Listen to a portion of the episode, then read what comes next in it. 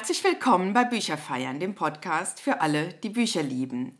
Wir haben die Weihnachtsausgabe übrigens. Hallo, hallo da draußen. Für alle, die Bücher lieben, die an keiner Buchhandlung vorbeigehen können, ohne hineinzugehen. Jetzt sowieso, denn die sind ja alle so wunderschön weihnachtlich und festlich dekoriert. Und für alle, die mit einem Koffer voller Bücher ans Meer fahren und mit ganz vielen Koffern zurückkommen. Das geht mir so und das geht auch meinem Gast so. Und die, die so ein bisschen auf Instagram und im Internet und auch in meinem Frauennetzwerk kreativ am Fluss unterwegs sind, denen fällt bestimmt schon was ein zu dem Stichwort. Ich muss jetzt hier mal auf die Flasche gucken. Engelchenlikör. Das ist jetzt so der erste Tipp. Der sieht ganz schön aus. Und der zweite Tipp, der steht auch vor mir, der heißt nämlich Adventskalender der guten Gedanken. Und beides macht eine ganz wunderbare Frau, die ich heute eingeladen habe und die heute hier mit mir sitzt. Wir sind also wirklich zusammen im Podcaststudio. Allein das ist schon ein Festtag wert. Und das ist die tolle Sabine Güllich. Hallo Biene, schön, dass du da bist. Hallo, ich freue mich sehr. Ich freue mich auch total, dass das geklappt hat und dass du aus Köln hierher gekommen bist, weil diese ganzen Videokonferenzen, ich weiß nicht, wie es dir geht, aber es geht einem manchmal auch so ein bisschen schon auf den Keks, ne? Absolut. Ja, das stimmt. Es ist einfach viel schöner, wenn man sich gegenüber sitzt und in die Augen gucken kann. Das ist schon was anderes, als wenn man immer beim äh, Bildschirm schauen muss, gucke ich jetzt oben in die Kamera oder schaue ich auf den, auf den Bildschirm, also aufs Gesicht. Und, ja, so genau, und muss man die Haare nachfärben oder sitzt wieder irgendwas nicht. Genau, und dann zuppelt man da an sich genau. rum. Es pflegt auch so ein bisschen den Narzissmus und ich gucke lieber dich an als mich da die ganze Zeit. Das kommt noch hinzu. Und ihr habt auch Glück, die Technik ist dann auch ein kleines bisschen besser. Ich hoffe das. Der Max sagt das jedenfalls, mein Technikingenieur hier im Haus. Also, liebe Sabine, wir stellen dich mal kurz vor. Ich weiß gar nicht, das habe ich jetzt vorher mit dir nicht abgesprochen, ob ich das sagen darf, aber für mich bist du eine der allerersten Influencerinnen, als man noch gar nicht wusste, dass es das gibt und als man es wahrscheinlich auch noch gar nicht so genannt hat. Würdest ja. du das, kann man, darf ich das so sagen? Darfst du so sagen, ja. wobei ich mich selber ja immer nicht als Influencerin bezeichne, weil ich ja eigentlich tief in meinem Herzen eine Bloggerin bin. Also ich habe angefangen zu bloggen, da gab es noch kein Instagram und kein Facebook und keine Impressumspflicht und kein, also das Wort Influencer gab es wahrscheinlich auch noch nicht mal.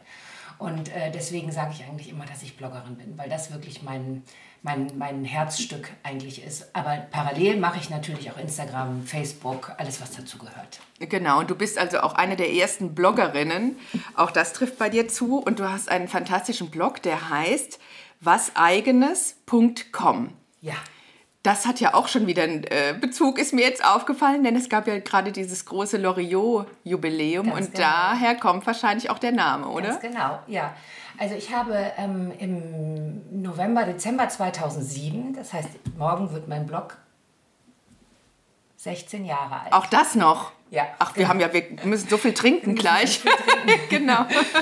ähm, auf jeden Fall habe ich äh, im November oder Dezember 2007 äh, habe ich im Internet was gesucht, bin zufällig auf einen äh, Blog gestoßen einer Schweizerin, fand den ganz spannend und faszinierend, bin da hängen geblieben, habe dort ganz viel gelesen und in den nächsten ein, zwei Tagen habe ich den immer wieder aufgerufen und dann habe ich irgendwie gedacht, ich will das auch. Ich fand das so toll. Die hat recht persönlich geschrieben. Ich fand diese Kommentarfunktion so toll und die hatte auch verschiedene andere ähm, Blogger dort ähm, verlinkt, sodass ich dann von ihr auf andere Blogs gekommen bin.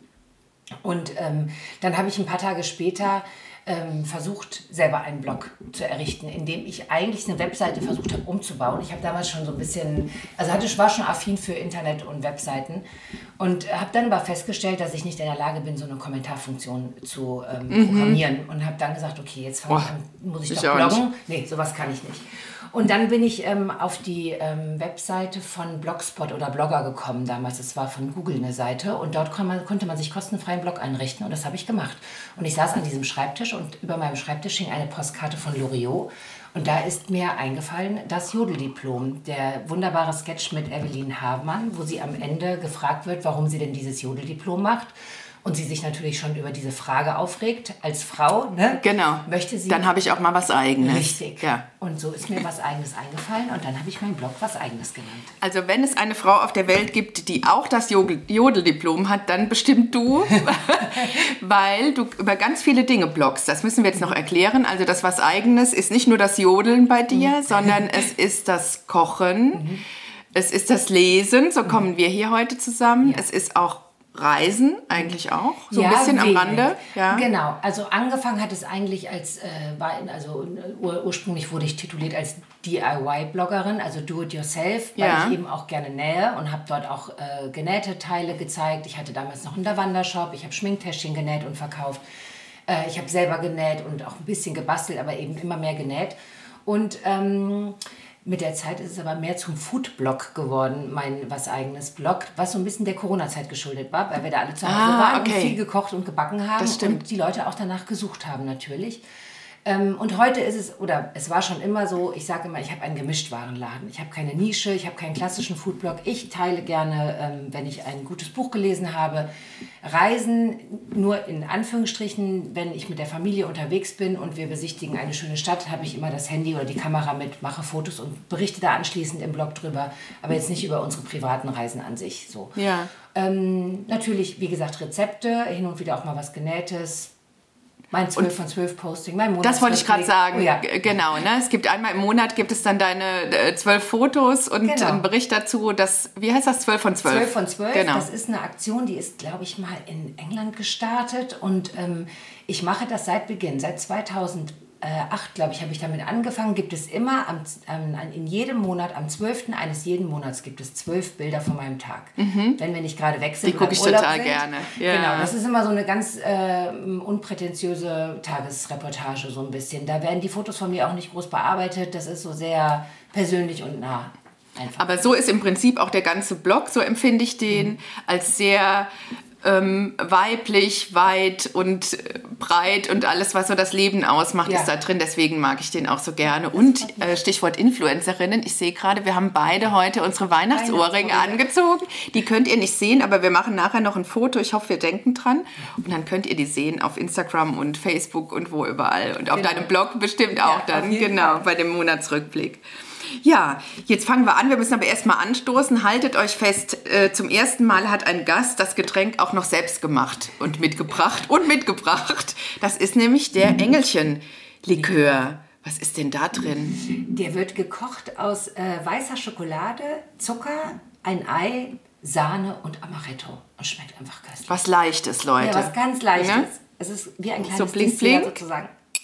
Ich habe hier extra So die. Kristallgläser von der Oma. Warum klirren die denn nicht so Die richtig? sehr schön nochmal. Von der Oma raus. Gut, passt nicht so richtig viel Wir haben die rein, aber zu voll gemacht.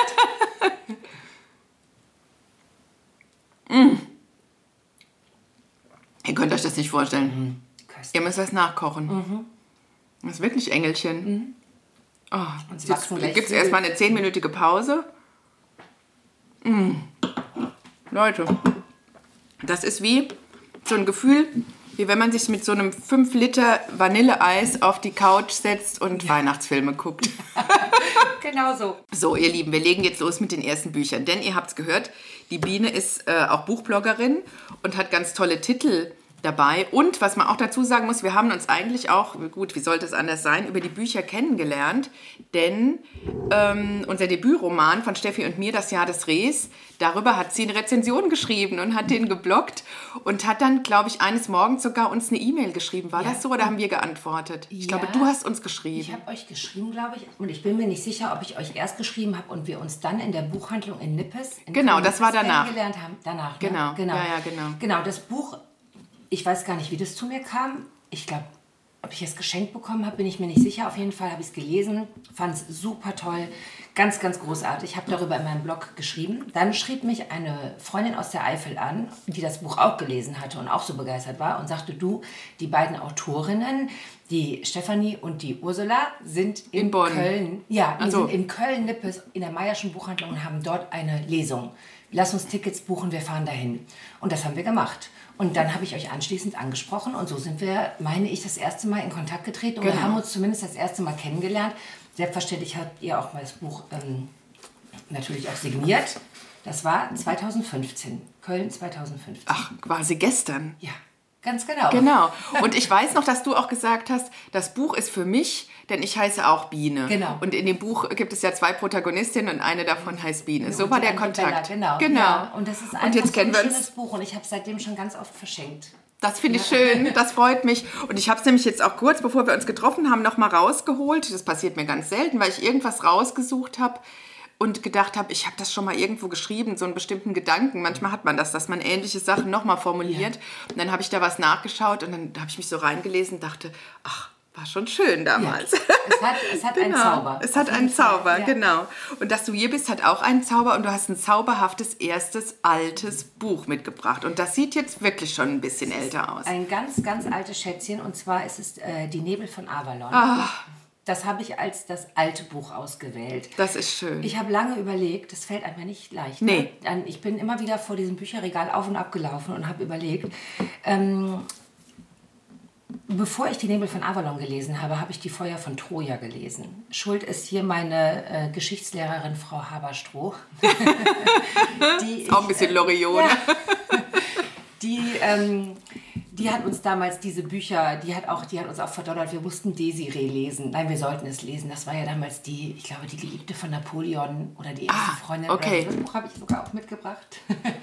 Auf jeden Fall die Nebel von Avalon wenn ich ganz ehrlich bin, ich kann das gar nicht mehr so genau wiedergeben, was da drin war. Ich weiß, es ist die Artus-Saga. Es ist aus der Sicht ähm, der, äh, seiner Halbschwester Morgaine, glaube ich, geschrieben worden damals. Und es geht ja um den Untergang Avalons, äh, was eine heilige Insel war, auf der keltische Prinzessinnen lebten. Und ähm, es geht um Intrigen und um Liebe und auch ganz viel um Frauen natürlich, weil es eben aus der Sicht der Frauen äh, beschrieben wurde und eben nicht aus der Sicht der Ritter und der Männer. Lancelot, der Ritter, kommt zum Beispiel auch drin vor und äh, Gwennifer, die Ehefrau von Artus, die ja die Geliebte, die heimliche Geliebte von Lancelot war, und das war, glaube ich, der Einstieg. Also dieses Buch war für mich der Einstieg in historische Romane, die ich ähm, ah, danach ah, okay. ganz, ganz viel gelesen mhm. habe. Irgendwann war ich dem überdrüssig. Also ich habe dann irgendwann wollte ich gerne lieber in die Gegenwart dann. Aber ich habe ähm, in den Jahren, also als ich es gelesen habe, meine Ausgabe ist von 1993 habe ich wahnsinnig viele ähm, historische Romane gelesen. Du, die waren aber doch auch Topseller, glaube ja, ich. Also ja. ich sehe wirklich, mir ist, ich habe es jetzt nicht gelesen, aber ich weiß, dass das überall lag auf allen ja. Büchertischen und wahrscheinlich auch Platz 1 war und genau. Ja, bin ich mir auch sicher. Also die, mhm. ähm, es gibt, es gab ja auch Nachfolger. Ich glaube, ich habe sogar alle drei Teile gelesen. Es gab da noch die Wälder von Albion und ich weiß gar nicht, wie das dritte heißt, wenn es eins gibt. Auf jeden Fall, ja, bin ich dem komplett verfallen. Und diese Marion Zimmer Bradley, die halt die Autorin, ähm, die schreibt halt einfach toll. Also, ich, äh, soweit ich weiß, lebt die nicht mehr.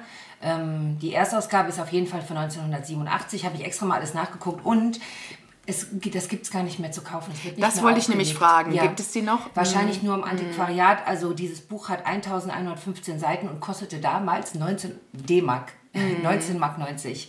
Genau. Ein Schnapper ist auch ganz schön dick. Ja, ja. ja. Aber eigentlich finde ich, würde es auch in die Zeit jetzt passen, ne? Mit diesen, es ist ja auch so ein bisschen magisch, mystisch, magisch. genau. Ja, ja, total, total. Also irgendeine entdeckt die bestimmt wieder und legt die neu auf. Vielleicht, wenn jetzt dieser Podcast gehört, gehört wird. ja, genau. sollte man eigentlich nochmal lesen. Also ich Toller diese, Tipp. diese ähm, Ausgabe, meine, die, die Seiten sind ja auch schon ganz, äh, ganz gelb und vergilbt. Und ich habe früher auch immer die Angewohnheit gehabt, das habe ich mit der Zeit aufgehört reinzuschreiben, wann ich sie bekommen habe. Und hier steht eben auch noch drin, Weihnachten 1993 ah, habe ich das geschenkt bekommen. Das ist aber auch mal ein guter Tipp, finde ich. Also ich schreibe immer noch in die Büchereien Widmungen äh, ja. äh, zum Beispiel. Mhm. Manchmal ist man so ein bisschen zögerlich und denkt, ah, haben die das schon und ja. so. Oder jetzt zum Beispiel, mein Mann hatte kürzlich Geburtstag, dann habe ich ihm was geschenkt und dachte, da können aber auch andere drauf kommen. Ja. Und sagte dann, du Schatz, wenn es jetzt sonst keiner schenkt, dann schreibe ich noch, noch was rein. rein. Genau, ja, ja. Weil das finde ich dann schön, dass man irgendwie den Bezug hat und weiß, von wem war es und so. Und das finde ich aber auch eine gute Idee, wenn nix, wenn keiner was reingeschrieben hat, dass man selber schreibt Weihnachten und Geburtstag. Genau von Tante Emmy. Also Weihnachten genau. 93, was war das Christkind? Das muss Das Christkind hat das gefragt, ja, genau. genau. Ach toll, und da sehe ich dich unter dem Weihnachtsbaum, passt ja auch wieder in die Weihnachtsfolge. Absolut. Dann hast du wahrscheinlich unterm Baum schon direkt angefangen. Auf jeden Fall, ja, ja das weiß ich noch, ja. Hast du noch mal reingelesen? Ja, ich habe den, äh, den äh, Prolog gelesen. Das Weil manchmal ist ja so, dass man reinliest und denkt, so, was ist denn das? Ne? Ja, total. Und ich habe aber den Prolog gelesen und dachte, ich müsste das nochmal lesen. Aber dann müsste ich es mir, also ich müsste es mir für einen Reader kaufen. Das ist so klein geschrieben, mm. das schaffe ich nicht mehr. Da brauche ich eine Lupe oder, oder besonderes Licht. Aber das ist schon, äh, nee, das ist toll, definitiv. Ähm, ich glaube, ich würde es tatsächlich nochmal lesen und würde es mir vielleicht sogar nochmal, äh, wenn es das gibt, ähm, nochmal als äh, Reader-Ausgabe ja. irgendwie besorgen. Das weiß ich gar nicht, ob es das gibt. Das habe ich nicht nachgeguckt. Also es spricht mich jetzt auch wieder irgendwie an. Ich mochte auch immer gerne diese ganzen Artus-Geschichten und so. Ja, ja, ja, es hat was sehr Mystisches, Magisches. Ja. Absolut.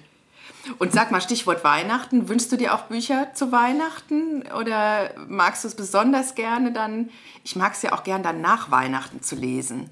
Ne? Ja. Also wenn man, wenn dieser ganze Rummel so ein bisschen vorbei ist und äh, ne, diese Verwandtschaftstreffen und dann setzt man sich irgendwie hin und das stimmt. Hat seine Ruhe und also holt die Bücher vom Baum, ja, unterm Baum raus. Ja. Absolut. Also ist bei mir auch so. Ich habe ähm, eigentlich bekomme ich oder habe ich immer mir gewünscht und auch immer in den letzten Jahren ähm, Bücher geschenkt bekommen und auch immer gerne verschenkt.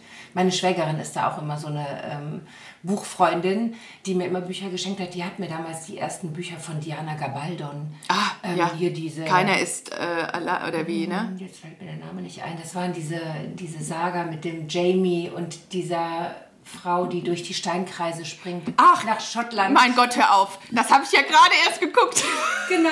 Das war Outlander. Ja, Outlander. Ja, genau. genau. Die heißen aber anders. Du hast die gelesen alle? Ja. Das sind ja so ganz fette das Dinger. Sind auch solche fetten Dinger. Aber damals, ja, und die habe ich weggefressen. Leute, ich, ich wollte es euch nicht sagen. Jahr Weihnachten habe ich mich darauf gefreut, dass ich ein, zwei von diesen, von diesen Büchern bekomme. Ich habe die, das sind glaube ich acht Bände und ich glaube die allerletzten zwei, drei habe ich nicht gelesen und habe dann vor Jahren durch Zufall gesehen, dass dies verfilmt wurde. Und das ist mega. Und das ist so toll. Ich freue mich immer, wenn es weitergeht. Und das ist auch wirklich. Ich, das haben wir nicht abgesprochen. Nein, haben wir nicht. Steffi, das haben wir nicht abgesprochen. es ist tatsächlich, dass ich eigentlich ungerne ähm, Verfilmungen von Büchern gucke. Ja, das stimmt. Ich immer wieder mm. enttäuscht bin und denke, nee, das war aber anders im Buch und ich habe mir die Person ganz anders vorgestellt. Ich bin zum Beispiel auch ein großer Fan von Dupin, Kommissar ja. Dupin in der Bretagne. Die Bret bretonischen, genau. Äh, genau. Und ich habe dann mal in diese erste Folge, die, der ist ja, glaube ich, für. Die gucke ich auch nicht so gerne. Der, ist, der sieht überhaupt nicht so aus in meiner Vorstellung. der Dupin hat etwas Übergewicht, der, der, der trinkt zu viel Kaffee, der isst unregelmäßig und ich weiß jetzt nicht, ich kann mir den Namen von dem Schauspieler nicht merken. Aber nee, aber der sieht gut aus. Den ja. mag ich gerne, den Schauspieler. Aber das ist nicht mein Dupin. Aber ich, ich kann das nicht guck's gucken. irgendwie auch nicht so gerne. Die, die, Geht mir die, auch so. Die Bücher ja. sind toll. Ich liebe die, lese ich auch fast jeden Sommer mindestens eins. Ich hänge ein bisschen hinterher. Interessant, ne? Ähm, mhm. Aber bei Outlander, das wollte ich sagen, das kann man sich auf jeden Fall angucken. Das ist ganz nah ganz dran, nah dran. an der Geschichte. Ja, das habe ich auch nah gemerkt. an den Büchern. Wahnsinn. Also, Outlander, kleine Empfehlung von ja, uns am Rande. Könnt ihr lesen und gucken. Ähm, ja, wo sind wir jetzt? Jetzt bin ich dran. Ne? Dran. Ich habe was Weihnachtliches mitgebracht. Ich habe gedacht, ich fange an mit Weihnachten und höre auf mit Weihnachten. Okay. Und zwar geht es auch so ein bisschen ins Magische. Das ist nämlich von J.R.R. Tolkien. Wird dir was sagen? Das ja. ist der von Herr der, der Ringe und Hobbits und so genau. weiter, genau. Und der hat ein, ein Ritual gehabt. Der hatte nämlich drei oder vier Kinder, ich weiß jetzt gar nicht, ich glaube drei. Und hat den Briefe vom Weihnachtsmann geschrieben, jedes Jahr zu Weihnachten und das über 20 Jahre lang. Und diese Briefe äh, vom Weihnachtsmann. Die sind erschienen bei Klett-Cotta Hobbit Presse, heißt das dann auch. Die sind auch im äh, Englischen auch bei Hobbit Presse erschienen. Und der hat, das sind die Briefe abgedruckt, die, die noch erhalten sind. Das ist also auch eine Nachfahr Nachfahrin, die das herausgegeben hat. Ich weiß nicht, ob es die Tochter ist oder vielleicht schon die Enkeltochter. Jedenfalls sind die von 1920 bis 1943 geschrieben und der erste an den ältesten Sohn, als er drei Jahre alt war. Und der hat die auch selber illustriert. Also ich zeige das jetzt hier mal der Biene, wie schön das ist und hat die alle selber geschrieben, ne? so wie Stickereien fasst sie das aus. Wunderschön mit Kuvert und mit allem drum und dran. Und der erste, den lese ich euch mal vor, Weihnachtshaus, Nordpol, 22. Dezember 1920. Lieber John, du hast deinen Vater gefragt, was ich für einer bin und wo ich wohne. Also habe ich mich und mein Haus gemalt, extra für dich. Pass auf die Bilder gut auf. Zurzeit bin ich mit einem Sack voller Spielzeug nach Oxford unterwegs und auch für dich ist etwas dabei. Hoffentlich schaffe ich es rechtzeitig. Heute Nacht fällt am Nordpol dichter Schnee. Dein dich liebender Weihnachtsmann. Und der bringt natürlich auch immer die Geschenke dann in England in, ein, in so einem Strumpf sind die ja dann morgens, ich glaube am 25. machen die das auch wie in Amerika.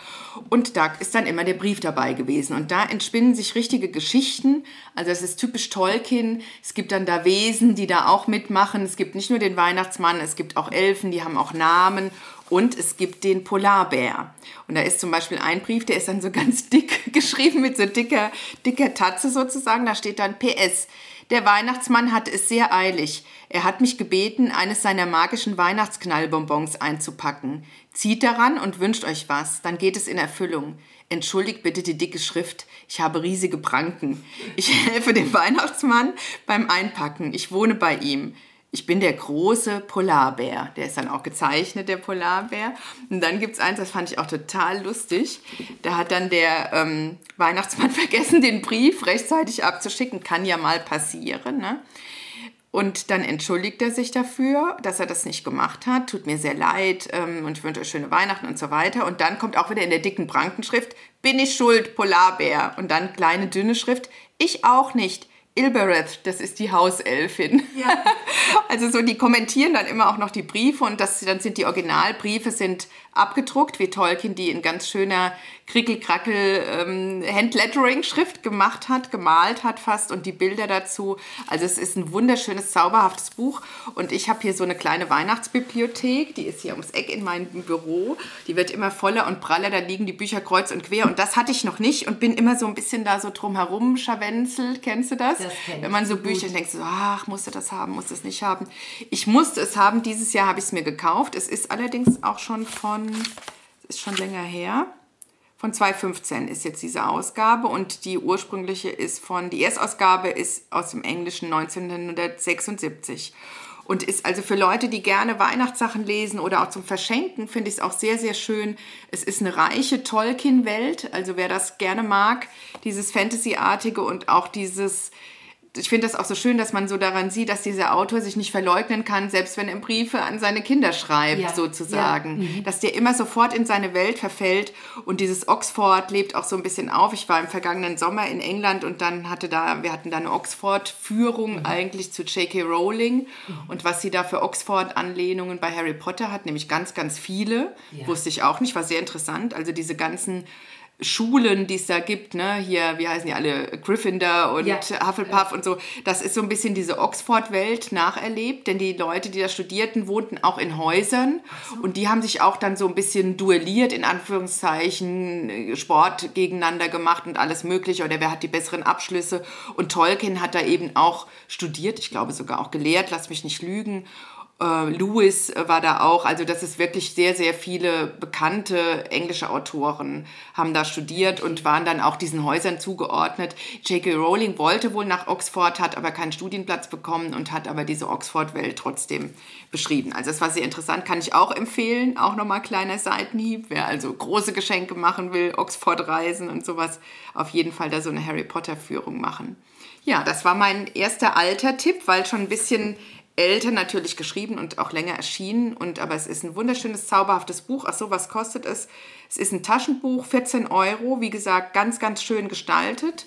Und ja, jetzt geht's weiter. Und dazu muss ich kurz einwerfen, nicht abgesprochen, aber ich kenne diese Briefe, weil ich tatsächlich ein Buch zu Hause habe, aber ein ganz anderes, nicht so ein Taschenbuch, was du gerade hier in der Hand hältst. Ähm, auf meinem Blog gibt es ein Rezept für Vanillekipferl und da habe ich als Fotountergrund, so ein bisschen, um das weihnachtlich zu gestalten, diese Briefe, dieses Buch drunter gelegt.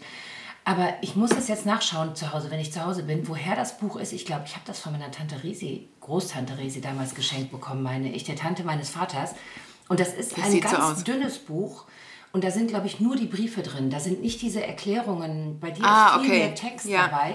Also und bei mir sind die Briefe, aber auch die Briefe quasi in, in richtiger Schrift genau. transkribiert genau. und diese ganzen einzelnen Bilder. Ja, ja. bei mir, glaube bei diesem alten Buch, was ich habe, nicht. Ich, wenn ich zu Hause bin, ich suche es raus, ich mache ein Foto und schicke ich dir.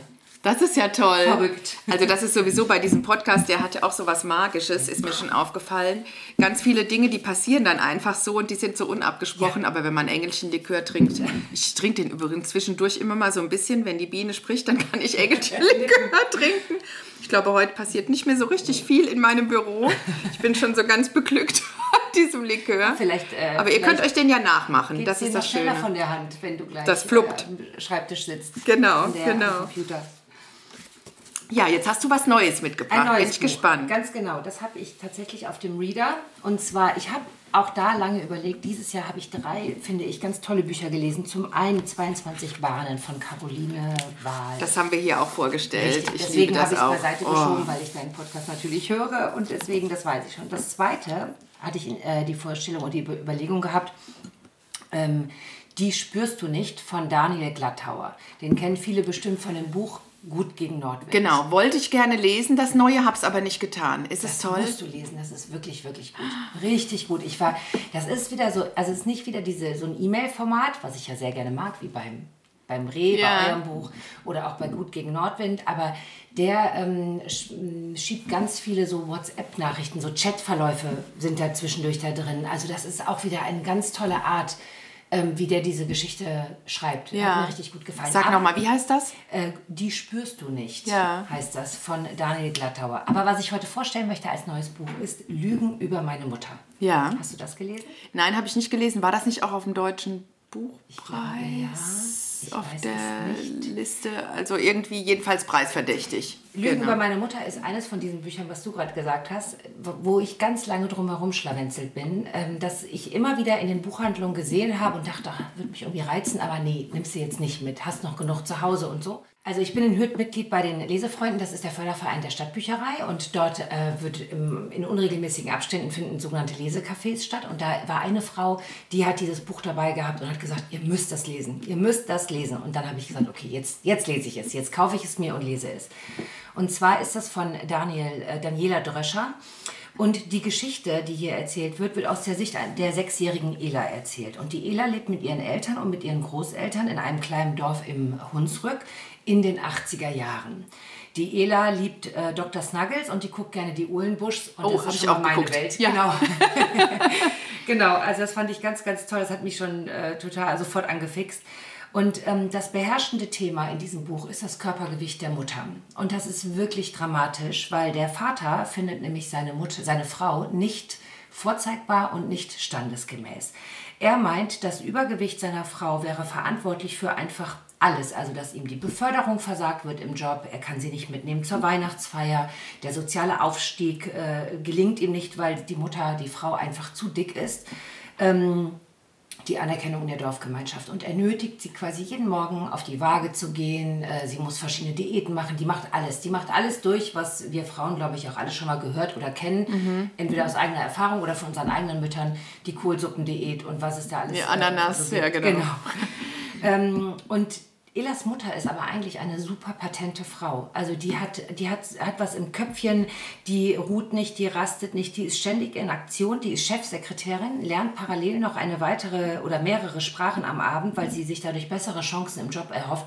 Die bekommt sie auch. Sie bekommt Beförderungen, was den Vater rasend macht, weil er halt nicht so schnell mhm. diese Beförderung bekommt.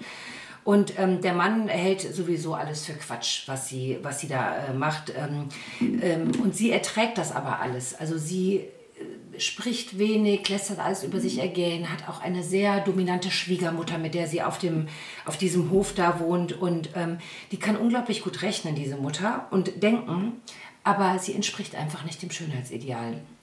Und das ist irgendwie das wird irgendwie alles sehr warm und sehr schön beschrieben und erzählt und trotzdem ist das eigentlich dramatisch. Ja. Also es ist einfach furchtbar. Mhm. Ähm, und diese kleine Ela, die ähm, beobachtet alles, aber die versteht das im Grunde genommen eigentlich nicht, was da alles so los ist. Und sie findet ihre Mama auch überhaupt nicht zu dick, aber irgendwann ist Ela in einem Alter, wo sie doch auch anfängt, sich plötzlich für ihre Mutter zu schämen, obwohl es dafür eigentlich keinen Grund gibt. Mhm. Also wie, wie sehr die beeinflusst wird durch den ja. Vater. Also es ist eigentlich schrecklich und ich glaube, das war auch der Grund, warum ich so lange um das Buch herumgetänzelt bin und immer dachte, nee, ich mag nicht. Ging so mir auch so. Solche Themen mag mhm. ich eigentlich nicht.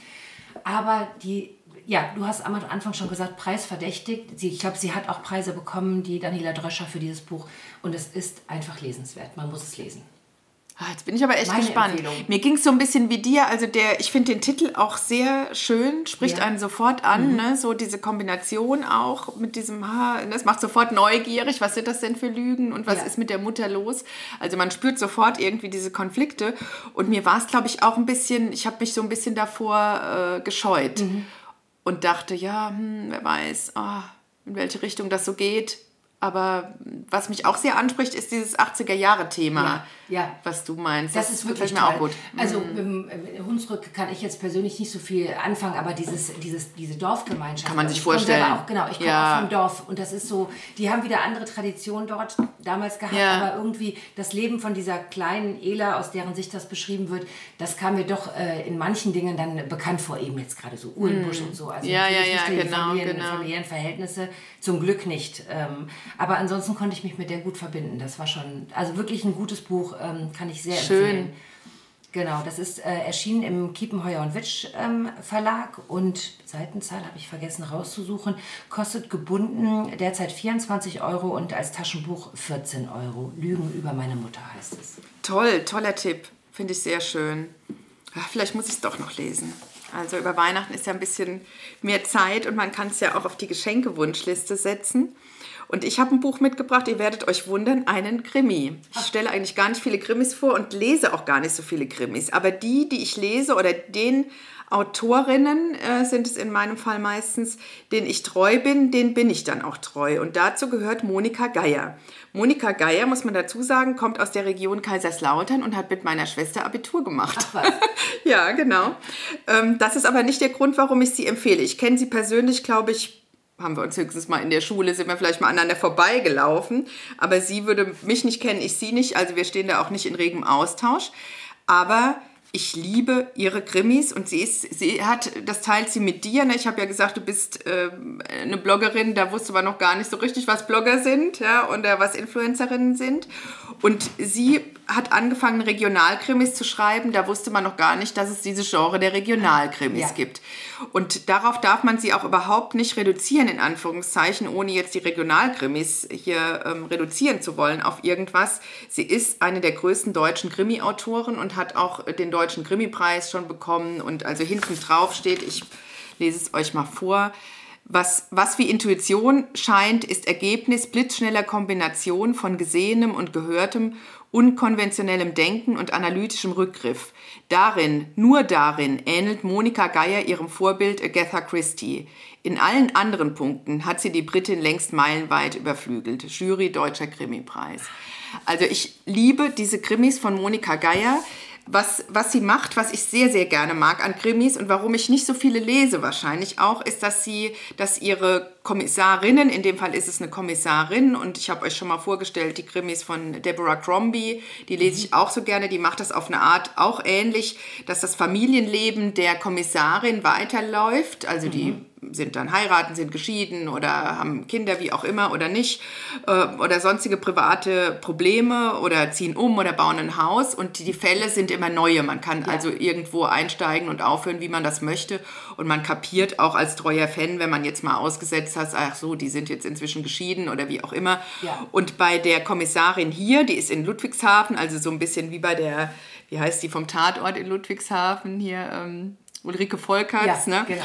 genau, also die ist in Ludwigshafen beim K11 und das von Anfang an, die heißt Bettina Boll, auch lustiger Fun Fact. Ähm, Kerstin Boll ist nämlich eine der besten Freundinnen meiner Schwester, die auch mit denen Abitur gemacht hat. Das ist hier also Bettina Boll, ist eine Anlehnung von Namen, wo die Autorin ihre Inspirationen herbekommen, ja. sieht man manchmal. Ja, genau, ja. also hier noch aus Schulzeiten. Bettina Boll ist also hier eine taffe Kommissarin. Sie ist in Ludwigshafen. Sie lebt zusammen mit zwei Adoptivkindern und da ist immer auch so ein bisschen was los im Privatleben, aber jetzt nicht so, dass man das jetzt ständig da, äh, ne, es ist jetzt kein Liebesroman, aber man kriegt das so mit und das sind eben jetzt keine, es gibt ja auch so Kommissare, wo man gar nicht weiß, was treibt die eigentlich um und dann sind die da am Ermitteln. Das ist hier nicht der Fall. Man spürt die also sehr, man spürt, wie die lebt und man spürt, was sie mag. Das fängt schon an, dass sie da im Garten arbeitet und kriegt einen Anruf in dem neuen Roman, ich habe noch gar nicht gesagt, wie er heißt, Antoniusfeuer. Das ist inzwischen der achte Fall von Bettina Boll und für den siebten gab es, glaube ich, den Deutschen Krimipreis. Und für den allerersten, den ich auch sehr, sehr verschlungen habe, muss gerade noch mal gucken, der hieß Wie könnt ihr schlafen? Der ähm, hat auch schon direkt Preise bekommen. Den Krimipreis, den Marlow. Äh, Krimipreis und äh, viele andere. Also ich mag's, ich lese die wirklich so, so gerne und sie sind exzellent und es spielt eben oft in Ludwigshafen und Umgebungen in der Pfalz. Da lebt auch Monika Geier und da komme ich her. Es ist ja auch so ein bisschen eine spezielle Gegend und das passt hier ganz gut. Also ich lese hier mal kurz vor aus diesem, aus dem Klappentext von dem Antoniusfeuer. Ein Toten, also äh, vielleicht noch mal ganz kurz zur Erklärung. Was ist passiert? In einem Jugendknast hat sich ein junger Afghane erhängt mhm. und man weiß jetzt nicht so richtig, ist auch politisch heikel. Ne? Ähm, es ist ein junger Mann mit muslimischem Hintergrund. Ah, was ist da los? Hat er sich, war das jetzt Selbstmord oder ist da doch irgendwie, war da, gab es da eine Fremdeinwirkung? Dann kommt so nach und nach raus, dass da immer ein katholischer Sozialarbeiter, junger Sozialarbeiter zu dem kam ins Gefängnis und mit dem wohl irgendwelche exorzistischen Austreibungen gemacht hat. Also es ist alles so ein bisschen mysteriös. Monika, äh, ach, Monika sag ich schon, Monika Geier ist die Autorin. Bettina Boll wird angerufen, sie ist eigentlich im Garten, hat frei und sie soll aber unbedingt jetzt kommen und da ermitteln helfen, weil ein anderer Kollege hat auch einen äh, muslimischen Migrationshintergrund und den wollen sie darauf nicht ansetzen und den, an dem muss sie quasi jetzt vorbei ermitteln, was ihr total unangenehm ist, ist ja nicht ihr Problem, außerdem hat sie auch gerade frei.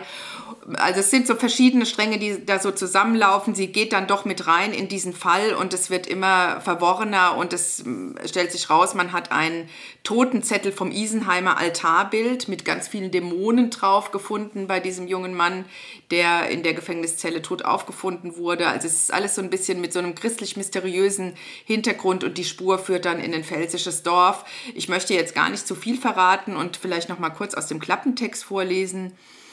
Ein Totenzettel mit dem Isenheimer Altarbild voller Dämonen, ein zutiefst frustrierter Kollege, zurückgepfiffen, weil er nicht christlich genug ist, das ist der, wie ich schon erklärt hatte, ein tätowierter Sozialarbeiter mit undurchsichtiger Vorgeschichte, der nicht weiter befragt werden kann, denn der verschwindet plötzlich, so viel sei verraten, und schließlich ein seltsam verändertes Marienbild in der sehr alten Kirche des Vorzeigedörfchens Frohnwiller, Licht und Schatten in der Pfalz mit ihren ordentlichen Straßen und wuchernden Wäldern. So ordentlich sind die gar nicht, die Straßen, aber doch, manchmal schon. genau, und dann äh, vielleicht hier noch zum, zum Abspann. In der momentanen Jetztzeit, das steht hier auch im Klappentext von Else Laudan, in der momentanen Jetztzeit voll verdrängter Erkenntnisse, Inbrunst und Vertrauensschwund bei gleichzeitigem Informations-Overkill gelingt Monika Geier ein fein ziselierter, mein Gott, ein fein ziselierter, stimmungsvoll bildhafter und höllisch gewiefter Kriminalroman über Glaube und Bedeutung. Sie gewährt Einblick in die Abgründe ewiger Ansprüche, tiefer Konflikte und ganz normalen Irrsinns und wie immer sind ihre Charaktere von furioser Präsenz. Ich hätte es nicht schöner sagen können, Leute. Ich musste das jetzt vorlesen, weil das ja echt so eine schöne Rezension ist, schon vorne im Buch. Erscheinen tun die Bücher immer bei Ariadne. Die sehen auch alle ja, die meisten sind so mit so einem schwarzen Cover. Das ist jetzt hier ein bisschen furioser, denn vorne ist dieses Altarbild drauf mit den Dämonen. Also ich finde, das ist ein Krimi, den kann man gut allen möglichen Leuten schenken, die gerne Krimi lesen. Es ist wirklich von handwerklicher Größe mit tollen Beschreibungen und ich finde, man kann da auch sehr gut abtauchen, finde ich so in dieser Weihnachtszeit, die ja auch so ein bisschen mystisch ja. auf eine Art ja auch, jetzt ist es ja unsere dunkle, dunkle Jahreszeit, bis die äh, Nächte dann wieder kürzer werden. Und ich finde, da passt es sehr gut rein. Also Monika Geier, Antonius Feuer, lest die anderen auch alle. Ich habe sie alle und habe sie alle total gerne gelesen. Und ich glaube, ich muss mich jetzt doch mal mit Monika Geier irgendwie treffen, wenn ich das nächste Mal zu Hause in der Pfalz bin. Also Machst ganz liebe Grüße schon mal dahin. Mache ich mit ihrem Podcast. Genau. genau. Toll, ich kenne sie gar nicht. Habe noch nie von ihr gehört. Ja, sie ist auch wirklich gar nicht so bekannt, aber sie gilt auch in der Szene unter den Krimi-Autoren, Autorinnen als eine sehr große. Ja. Und das kann ich nur bestätigen, weil das, ich finde, es geht einem auch relativ schnell so bei diesen Regionalkrimis, dass man die entweder liest als Regionalkrimi, mhm, mhm. gefühlt und denkt, ach, wie schön, das spielt jetzt hier am Rhein und ich kenne das, Mensch, der Drachenfels um die Ecke und so weiter. Das kennt jeder von seiner Region auch. Und bei Monika Geier hat man ab dem dritten Satz schon nicht mehr das Gefühl, dass man sich in diesem Genre befinden könnte. Also man ist sofort, es ist wirklich wie Tatort gucken. Ja. Toll. Man ist sofort da drin und es ist eigentlich wurscht, wo es jetzt spielt. Das, der Ort ist natürlich das Setting und woraus ja in dem Fall jetzt auch so ein bisschen so eine Mystik entsteht. Aber ansonsten, ja, es ist wirklich ganz große Krimi-Kunst. Ich bin auch ein, also ich bin nicht so ein großer Krimi-Leser, äh, ähnlich du wahrscheinlich. Ich habe jetzt gerade so überlegt, diese Reihen, äh, vor, vor vielen, vielen Jahren haben mein Mann und ich diese ganzen Henning Mankell Bücher durchgesuchtet. Die haben wir auch alle. Und die sind ja düster, ne? Die sind ja. sehr düster, mhm. genau. Und dann bin ich eigentlich äh, auf Nele Neuhaus, ja. sehr, sehr berühmt, gestoßen, die das ja auch ähnlich macht, wo ihre Kommissare auch quasi sich weiterentwickeln. Weiterentwickeln, das finde ich ne? schön. Bodenheim ja. und Kirchhoff oder ich weiß nicht genau. Und das spielt ja auch, spielt das auch im Hunsrück? Das spielt auch im Raum Frankfurt. Ja. Und dann An dem Taunus, Taunus. Taunus. Genau. Ja, ja, genau. Und dann gibt es noch die Gisa Klönner, die wiederum eher so in Köln ein bisschen spielt. Und dann bin ich ja irgendwie auf den Dupin gekommen. Und seitdem möchte ich so gerne mal in die Bretagne. Da war ich noch nie. Aber der beschreibt das immer so schön. Nicht zu viel, weil so ewig lange Landschaftsbeschreibungen sind auch nichts für mich. Ja. Aber dieser Dupin, der ist mir auch ans Herz gewachsen. Und ich mag das, wenn man so eine Reihe hat, wie du gerade schon sagtest, ähm, wenn ich mal ein Buch nicht lesen sollte, ist es nicht schlimm. Oder wenn man irgendwie quer einsteigt, ja. man findet sich immer schnell zurecht und die Fälle an sich sind ja immer abgeschlossen. Genau. Aber wenn man trotzdem so ein bisschen diese Protagonisten kennt, dann ist das, wenn man nach einem Jahr dann wieder Wie nach Hause kommt. Ja. man, ach, guck mal, da sind sie wieder. Ja, genau. Ja, Das geht mir dann- auch so. Die haben ja immer so ein Team, da gibt es Mhm. immer der, der ein bisschen verschoben ist, der, der ein bisschen äh, verpeilt ist, dann gibt es immer der, der alles im Griff hat und das finde ich immer schön, wenn man da wieder reinkommt und sagt, ah, da sind sie wieder, ne? Das ist wie mit uns. Ne? Es gibt ja. Ja. Freunde, die sieht man nicht so oft und dann zack, da ist sie wieder, wie schön. Ja, einfach genau. Und dann weiter, freut ne? man sich und geht einfach weiter, man dockt da wieder an. Das ist gut, das ist schön, wie du das sagst. Das Ja. stimmt. Das habe ich mit der Deborah Crombie auch. Ja, genau. Und da fällt mir auch gerade auf, weil du das sagst mit, dem, mit den bretonischen Krimis, ist auch typisch deutsch eigentlich. Jetzt habe ich selber das gerade so ein bisschen eingeführt, dass man sagt, ach, das sind Regionalkrimis, weil das sagt man ja bei der Bretagne und bei den Provence-Krimis von der Sophie Bonnet, die liest meine Schwester so gerne, Ja. sagt man ja auch nicht, ach, das sind nur Provence-Krimis. Ja, ja, Ne? das stimmt eigentlich. Das Also stimmt. beim, oder ja. bei Italien gibt es das wahrscheinlich genauso, dann sagt man auch nicht, ach, diese spielen ja nur in Neapel. Ne? Das ist richtig. Äh, und bei den Wobei die- Deutschen denkt man dann sofort, das ist ja Regio So Regionalkrim. regional, ne?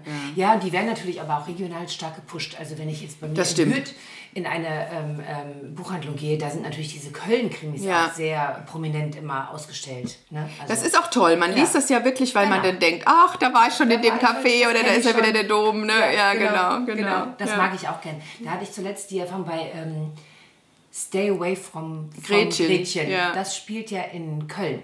Der, der Sohn, der da in der Geschichte mitspielt, der ist ja, glaube ich, ähm, ich dachte immer, das ist so ein, da musste ich immer an Peter Klöppel denken, der so ein äh, Fernsehmoderator irgendwie ist. Und der ist in Köln. Das finde ich schon immer nett, wenn die dann so Straßennamen hier und da mal vorkommen. Ja. Ne? Ich sage, ja, kenne ich, kann ich mir genau Das vorstellen. ist auch ne? schön. Ja, Ja, das ja, ist schön. das ist auch schön. Ja. Ja, das war unser kleiner Krimi-Exkurs. Jawohl. Jetzt kommen wir zu den geliehenen, geschenkten oder sonst wie entdeckten Büchern. Genau, sonst wie entdeckt, geliehen, geschenkt. Das war eine Empfehlung von äh, einer Freundin. Also eigentlich wollte ich auch hier, ich habe da noch zwei andere, die ich schon, äh, oder noch ein anderes. Ich wollte erst den Markisenmann vorstellen, aber da hast du ja schon vorgeschwärmt. Den habe ich schon geschwärmt, hast du beschwärmt. Beschwärmt, genau. Von Jan Weiler, ganz toll. Deswegen, diesen Sommer waren wir auf Zypern und dann schrieb mir eine äh, Freundin eine WhatsApp, Barbara stirbt nicht von Alina Bronski, gefällt mir außerordentlich gut. Wer hat sie nicht geschrieben? Die mag ich sehr gerne, die Alina Bronski. Ich habe vor vielen Jahren Scherbenpark von der gelesen. Ja. Daran kann ich mich aber gar nicht mehr erinnern. Ich weiß nur, dass ich es gut fand. Und dann dachte ich mir, der Name, der kommt mir bekannt vor. Und ich hatte in dem Moment gerade ein Buch ausgelesen gehabt und dachte, ach, guckst du mal. Dann habe ich auf meinem Reader schnell geguckt, Ja. habe Leseprobe runtergeladen, angefangen und bin sofort hängen geblieben. Also Barbara stirbt nicht von Alina Bronski. Und zwar geht es hier um Folgendes. Es geht um Walter Schmidt. Der ist ein furchtbarer Nörgler und ein Querulant. Das ist so ein älterer Herr, ein Mann alter Schule. Der ist verheiratet mit Barbara und die beiden führen eine ganz klassische konservative Ehe. Sie ist die Frau, er ist der Mann. Und zwar ein Mann, wie gesagt, alter Schule. Und die Geschichte beginnt aber damit, dass der Walter morgens wach wird und sich wundert, dass er noch nicht den Geruch von Kaffee riecht. Und denkt, das kann ja nicht sein. Weil mit ihr was nicht stimmt. Ja, hier stimmt doch was nicht. Dann steht er auf und dann findet er seine Frau im Badezimmer auf dem Boden. Die ist also umgekippt, liegt dort und er äh, bringt sie, sie ist gestürzt, er bringt sie dann zurück ins, ins Bett und er ist also, der ist ziemlich durch den Wind und sagt, was soll das hier? Und sagt immer, du musst doch aufstehen, Barbara. Und sie rü- rührt sich nicht, sie regt sich nicht und gibt auch keine Antwort. Und dann äh, geht er also runter in die Küche und muss er Kaffee kochen. Und damit fängt das Problem schon an. Er weiß überhaupt nicht, wo das Kaffeepulver steht. Er hat in seinem Leben noch nicht die Kaffeemaschine bedient. Er weiß auch gar nicht, wo der Staubsauger ist. Er hat einfach keinen Funken einer Idee, wie es in diesem Haus überhaupt funktioniert. Also wo die Sachen stehen, wo alles ist. Er hat sein Leben lang das Geld verdient und seine Frau hat sich immer um Haus, Garten, Kinder und um das Sozialleben der Familie gekümmert. Und das ist jetzt vorbei, weil Barbara liegt jetzt im Bett und redet nicht und ähm, ja, ist krank. Und dann beginnt quasi die Reise von Walter, von diesem schrecklichen Querulanten. Ins Leben sozusagen, ja. Und das ist eine unglaublich anrührende Geschichte.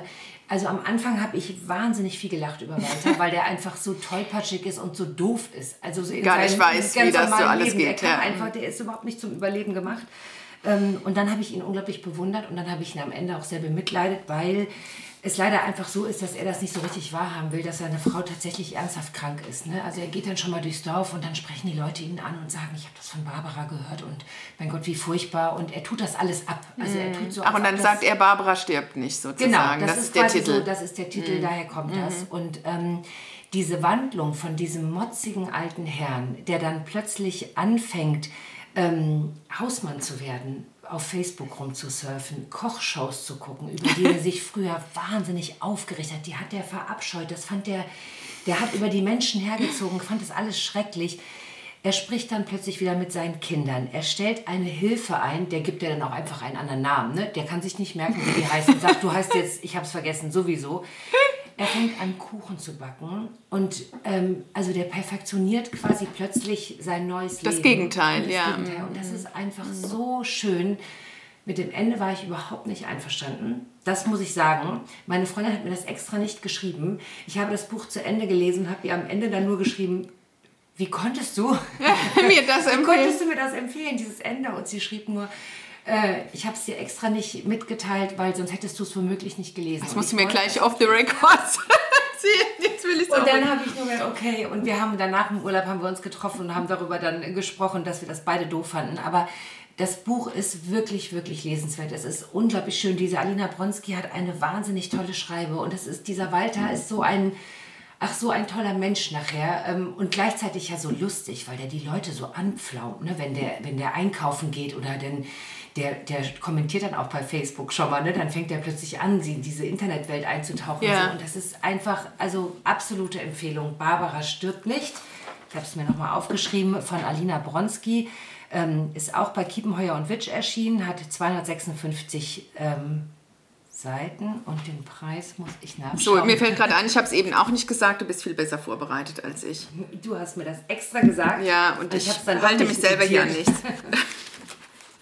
Ich schaue auch nach. Das ist ja das Gute. Ich kann der Wein noch mal, jetzt macht sie hier so Getränkgeräusche, noch mal Tee nachschenken. Wir trinken nämlich nicht nur hier Engelchenlikör. Also als Taschenbuch kostet es 12 Euro derzeit und ähm, Das ist auch gar nicht so dick, ne? Was sagtest du? 12.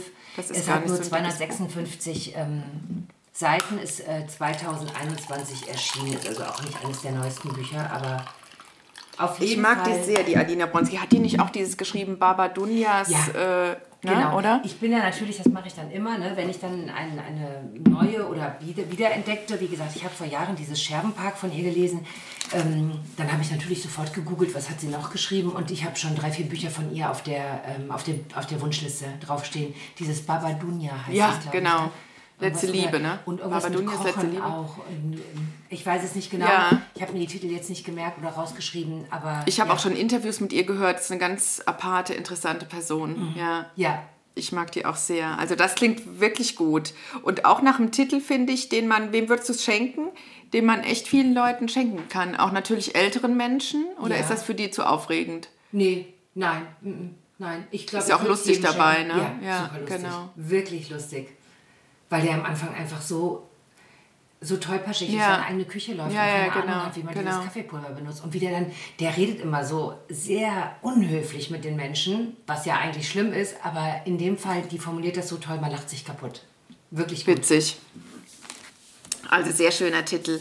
Und ich habe euch jetzt einen mitgebracht, das ist auch so ein Herum, Drumherum-Scharwenzel-Titel. Und ich habe mir vorhin, als ich dachte, wie soll ich dieses Buch vorstellen, habe ich mir überlegt, dass ich eigentlich, weiß ich, ob dir das auch so geht, dass man, wenn man viel liest und gerne liest, immer so ein bisschen auch ja für sich so, einen inneren, so eine innere Inventur macht am Ende eines Jahres und dann so denkt, was war denn jetzt das Schönste, was ich Ja. gelesen habe? Steht noch bei mir auf dem Plan, mache ich eigentlich immer zum Ende des Jahres auf dem Blog. Meine liebsten Bücher. Siehst du, du machst das sogar richtig habe. schriftlich. Ja, Genau, ja. ich mache das so ein bisschen innerlich. Und meine schönsten sind tatsächlich, glaube ich, auch eingerahmt von dem allerersten, was ich euch dieses Jahr vorgestellt hatte, von dem ähm, Alex Schumann. Äh, Verbrenne all meine Briefe. Hast du Ja. das gelesen? Nein, steht auch auf meiner Liste. Ganz, ganz schönes Buch. Das ist, glaube ich, war wirklich ein Highlight. Das war das erste, was ich so außer der Reihe auch eine Empfehlung von der Freundin gewesen, gelesen habe. Und das hier gehört jetzt, glaube ich, zu dem, was ich die ganze Zeit noch gesucht habe, wo ich dachte, ich brauche noch so eins. Und in der Kategorie das zauberhafteste Buch meines Jahres. Ach, wie schön. Und dazu gehört das. Gabriele von Arnim, Der Trost der Schönheit, eine Suche. Erschien bei Rowold, jetzt sage ich es mal direkt, bevor ich es wieder vergesse, 22 Euro und es hat, was hat es, 200, 220 Seiten. Gabriele von Arnim hatte vor einigen Jahren einen Bestseller, ähm, jetzt muss ich selber überlegen, das hieß, das Leben ist ein vorübergehender Zustand. Und das ging um die Pflege ihres Ehemannes, der zehn Jahre lang nach einem Schlaganfall ein ähm, schwerer Pflegefall war. Ja.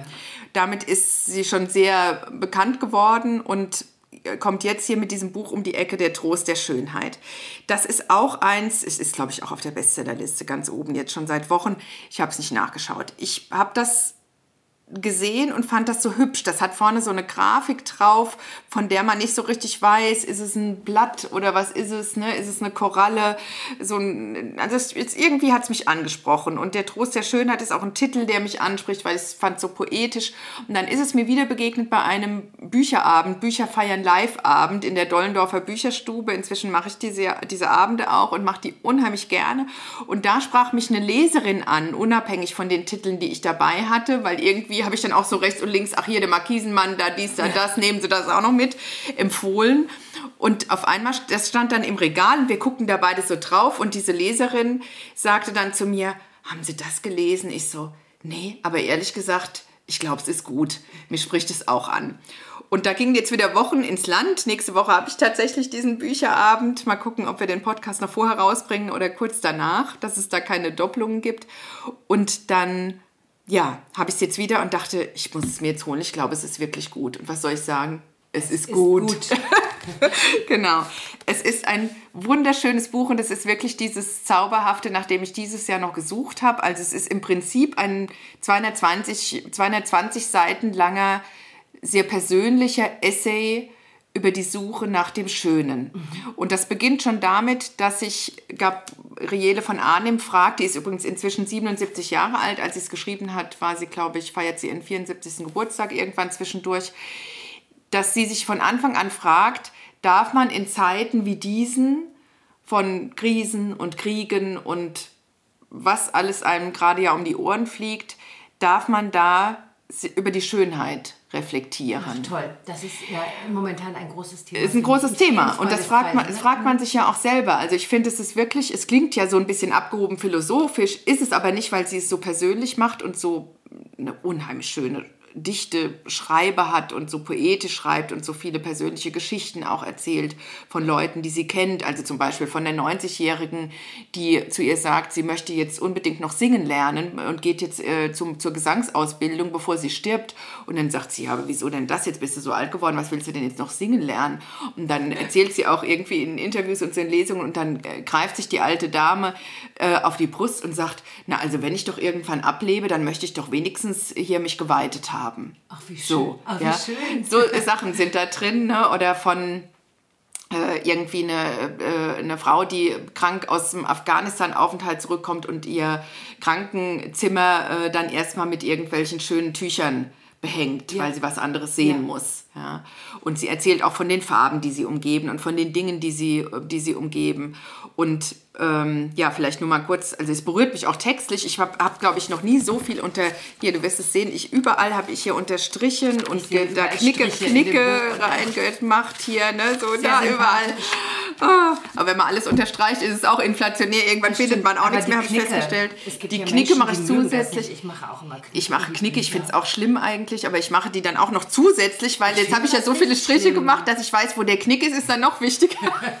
das ist also ein Strich mit Knick. Ich finde das nicht schlimm. Ich finde, das ist, das ist ein Gebrauchsgegenstand, das Buch. Damit, das lese ich. Also dieses Buch, vielleicht muss man sich einfach zweimal kaufen, ist dann auch gut für Rowold. Dann stellt man sich nochmal schön ins Verlag, ist auch sehr, ins, ins Regal, es ist auch sehr hübsch, weil, also ich muss mir da einfach alles unterstreichen. Das äh, geht gar nicht anders. Es ist einfach so, sie sagt das mit so tollen Worten. Also zum Beispiel hier ähm, ziemlich am Anfang.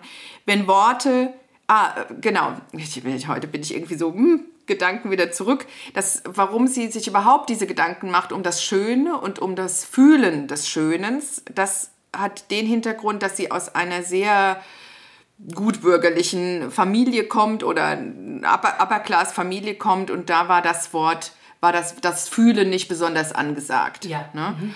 Und deswegen bloß nichts fühlen war da immer so ein bisschen das Credo, ne? Und nicht zu gefühlig werden und zu viel spüren. Und das holt sie jetzt nach mhm. mit Mitte 70 und sagt das auch so. Also sie will jetzt einfach mal spüren und sie will die Dinge spüren und sie will wissen, was das für sie ist und auch gerade in diesen Zeiten. Und dann ein kurzer Textauszug. Wenn Worte Türen zuschlagen können, können Worte sie auch wieder aufschieben. Ich werde meinen Kopf in den Wind halten und all die Worte, die in ihm sind, verwehen lassen, damit es für eine Weile still wird in mir, leer wie ein weißes Blatt ohne Buchstaben. Aber jedes Blatt will beschrieben werden. Es wartet. Manchmal halte ich einen Spiegel vor die Buchstaben, damit ich die Worte nicht lesen kann. Ach, ist das nicht schön? So, und jetzt sage ich noch mal zu diesem, lese ich euch noch was vor zu diesem, äh, darf man in diesen Zeiten? Es dauert, bis ich begreife, dass ich auf Zerstörung nicht mit Selbstzerstörung antworten will. Also das erzählt sie auch in Interviews, habe ich jetzt auch noch mal nachgehört das ist ihr ganz, ganz wichtig, dass wenn man jetzt, wenn jetzt diese Kriege sind und Krisen und man guckt so viel Nachrichten und man fühlt sich ja verpflichtet sozusagen, sich das alles anzuschauen. Ja, mhm. ja wenn den anderen Menschen das jetzt, manchmal hat man ja wirklich so, dass man sich fast schlecht fühlt, dass man denkt, jetzt, die erleiden jetzt gerade so viel Leid in Israel, in der Ukraine, wo auch immer auf der Welt. Und wir können nichts tun, außer uns das jetzt anzugucken und müssen das sozusagen aushalten, mhm. das uns anzuschauen, weil das ist ja immer noch nur ein Bruchteil von dem, was die anderen leiden Auf müssen, die ja. darin stecken. So, genau. dieses Gefühl hat man ja. Und darauf antwortet sie mit dem Satz, ich begreife, dass ich auf Zerstörung nicht mit Selbstzerstörung antworten muss. Mhm. Also dass, man muss sich das nicht alles antun, sondern man darf auch dann mal vielleicht in den Wald gehen und sagen, oh, gut, dass ich jetzt hier durchatmen kann jetzt oder die Welt ist auch schön. Ja, ja genau. Ja. Denn Verzweiflung schwächt, neigt dazu, entmutigt aufzugeben, ist erschöpfte Einwilligung in das, was ist. Das können wir uns nicht leisten. Resignation ist Flucht. Und wenn man daran glaubt, wie ich es lerne zu glauben, dass die Welt ein Energiekosmos ist, der in Balance gehalten werden muss, um sich nicht gänzlich selbst zu vernichten, dann muss man gerade jetzt angesichts von Zerstörung und Gewalt, von Hass und Mord, von Hunger und Angst, schöne Gegengifte brauen, muss Freundlichkeit und Stille ins All atmen, Zuwendung und Aufmerksamkeit und wer kann, sogar Güte. Navid Kermani schreibt, schon wenn du einatmest, bist du verbunden mit der ganzen Welt. Jedes Mal, wenn du ausatmest, nimmt die Welt Anteil an dir. Toll. Ah, das muss man zwei, wie schön. Lesen, ich. Wirklich. so wie ich das da ständig unterstreiche, ja. dann lese ich wieder zurück, dann denke ich, ach, was hat sie da gerade geschrieben? Also dieses Buch ist wirklich ein, ein äh, praller Trost äh, der Schönheit, der Trost der Schönheit, aber auch ein Trost im Leben. Und das, glaube ich, von der Frau, die, das ist auch so schön daran, die einerseits ja natürlich eine große Lebenserfahrung hat im Alter von 77 Jahren und aber andererseits man so das Gefühl hat, die geht gerade erst los. Mhm. Deswegen heißt das Buch auch eine Suche und dass die beiden Stellen, die ich euch jetzt beschrieben habe, sind ja symptomatisch dafür, dass sie selber versucht, sich, sich zu orientieren in der ja. Welt und sich auf den Weg zu machen und zu gucken, oh, wie ist das denn jetzt überhaupt hier alles? Ist das alles ein großer Energiekosmos oder nicht? Ne? Wie ich gerade versuche zu begreifen, so zu verstehen, schreibt sie ja selber. Und das ist was, was mich sehr berührt jetzt auch als Frau mit Anfang 50 so nach dem Motto, da geht ja noch was, ja. Also wenn sich, wenn eine 90-Jährige noch plötzlich anfängt, äh, Gesangsunterricht zu nehmen und genau. mit über 70 äh, eine Frau sich auf eine Suche begibt, finde ich, also das hat mich sehr, sehr berührt und das in der Zeit, wo man denkt,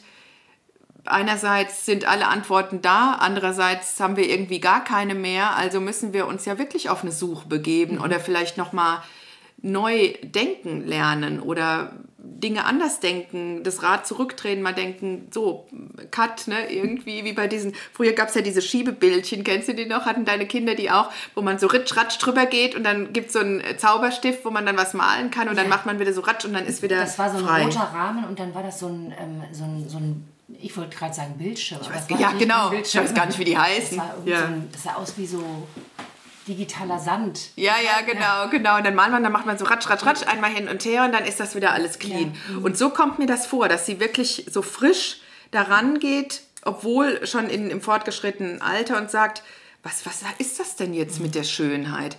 Und das ist wirklich ganz, das ist, ist, jetzt nicht die optische Schönheit von schönen Menschen gemeint, sondern alles, was uns so umgibt, also das Gute sozusagen, ne? der Trost des Guten, könnte man auch sagen, oder des Lebendigen. Und das macht sie auf eine ganz zauberhafte Art und Weise, wie ich finde. Und auf das Buch habe ich jetzt dieses Jahr noch gewartet. Ist, glaube ich, schon irgendwann im Laufe des Jahres erschienen. Wann ist es erschienen? Ich bin immer so ein bisschen hinten dran, weil ich das gar nicht schaffe zu lesen. Ah doch, nee, September 23. Nein, dann dann habe ich es jetzt gar nicht so lange verbaselt. Genau. Also ich lege es euch sehr ans Herz. Jetzt äh, hier meine Teekanne. Genau, sehr schöner Titel. Lest es und sucht es und macht mal dieses Ritschratsch. Das ist manchmal ganz gut für den Kopf auch. Dann ist man wieder so ein bisschen frei. Ja, ja, ja genau. genau. Ich war im Sommer, das passt auch zu dem, was ich eben gelesen habe mit den, mit den Worten und dem sich, sich still machen und leer machen. Ich war im Sommer zum ersten Mal in Stuttgart in der Stadtbibliothek. Und das ist, also Leute, fahrt alle nach Stuttgart. Das ist so ein tolles Gebäude von einem koreanischen Architekten gebaut. Man kommt von vier Himmelsrichtungen, unten kann man reingehen und dann auch so durchgehen. Also da sitzen jetzt nicht so Kampfbibliothekare, die sagen, wo ist der Ausweis? Sie kommen hier nicht rein, sondern jeder Jeck kann da quasi rein von jeder Seite. Und in der Mitte von diesem Gebäude, das ist ein ganz weißes, modernes Gebäude, und in der Mitte von diesem Gebäude, wenn man reingeht, dieser Raum heißt das Herz und da ist nichts. Da sind nur weiße Schießscharten sozusagen und man guckt so in die Höhe. Und die Idee von diesem Architekten ist, dass man da erstmal seinen ganzen Ballast in diesem weißen Raum sozusagen ablegt. da lässt, ablegt. Ja so, das ist die symbolische Garderobe, die innerliche Seelengarderobe sozusagen. Man lässt da alles da und dann kann man wieder in alle Himmelsrichtungen nach oben und da kommen dann diese Bibliotheksräume und dann darf man sich mit dem Wissen der Welt füllen. Ist das nicht schön? Cool. Und unser Buch war auch da, war aber ausgeliehen, habe ich geguckt. ja, genau. Hab ich im Katalog mal nachgeguckt, wollte ich der Steffi ein Foto machen. Ich glaube, ich habe das sogar gesehen in deinem, äh, ja, deinem Status. Da diese Bibliothek, gerne, wie so eine Kathedrale. Quasi, ne? Ja, genau, genau, Bücherorte. Die in Weimar war ich auch, aber schon äh, ist schon länger her. Ja. Wo warst du denn dieses Jahr noch? Dieses Jahr war ich in Stuttgart. Ach nee, im Nord, in Norddeutschland. Ah, ich war auch da, sehr ja. schön, das war übrigens auch sehr schön bei Herr von Ribbeck in Ribbeck mhm. im Havelland. Und der Birnbaum war voller Birnen. Tatsächlich, ernsthaft? ja, ja, ernsthaft, wirklich. So ganz kleine Mini-Birnen, ja. Ja, das habe ich, das, das hab ich gern verfolgt. Schön. Und ich meine, Stuttgart habe ich bei dir auch gesehen. Ja, schön. Das finde ich ja toll, wenn man so mitgenommen wird, ne? Dann, wenn man was Schönes Bei anderen, genau. Ja, Deswegen gucke ich deine Sachen auch immer so gerne.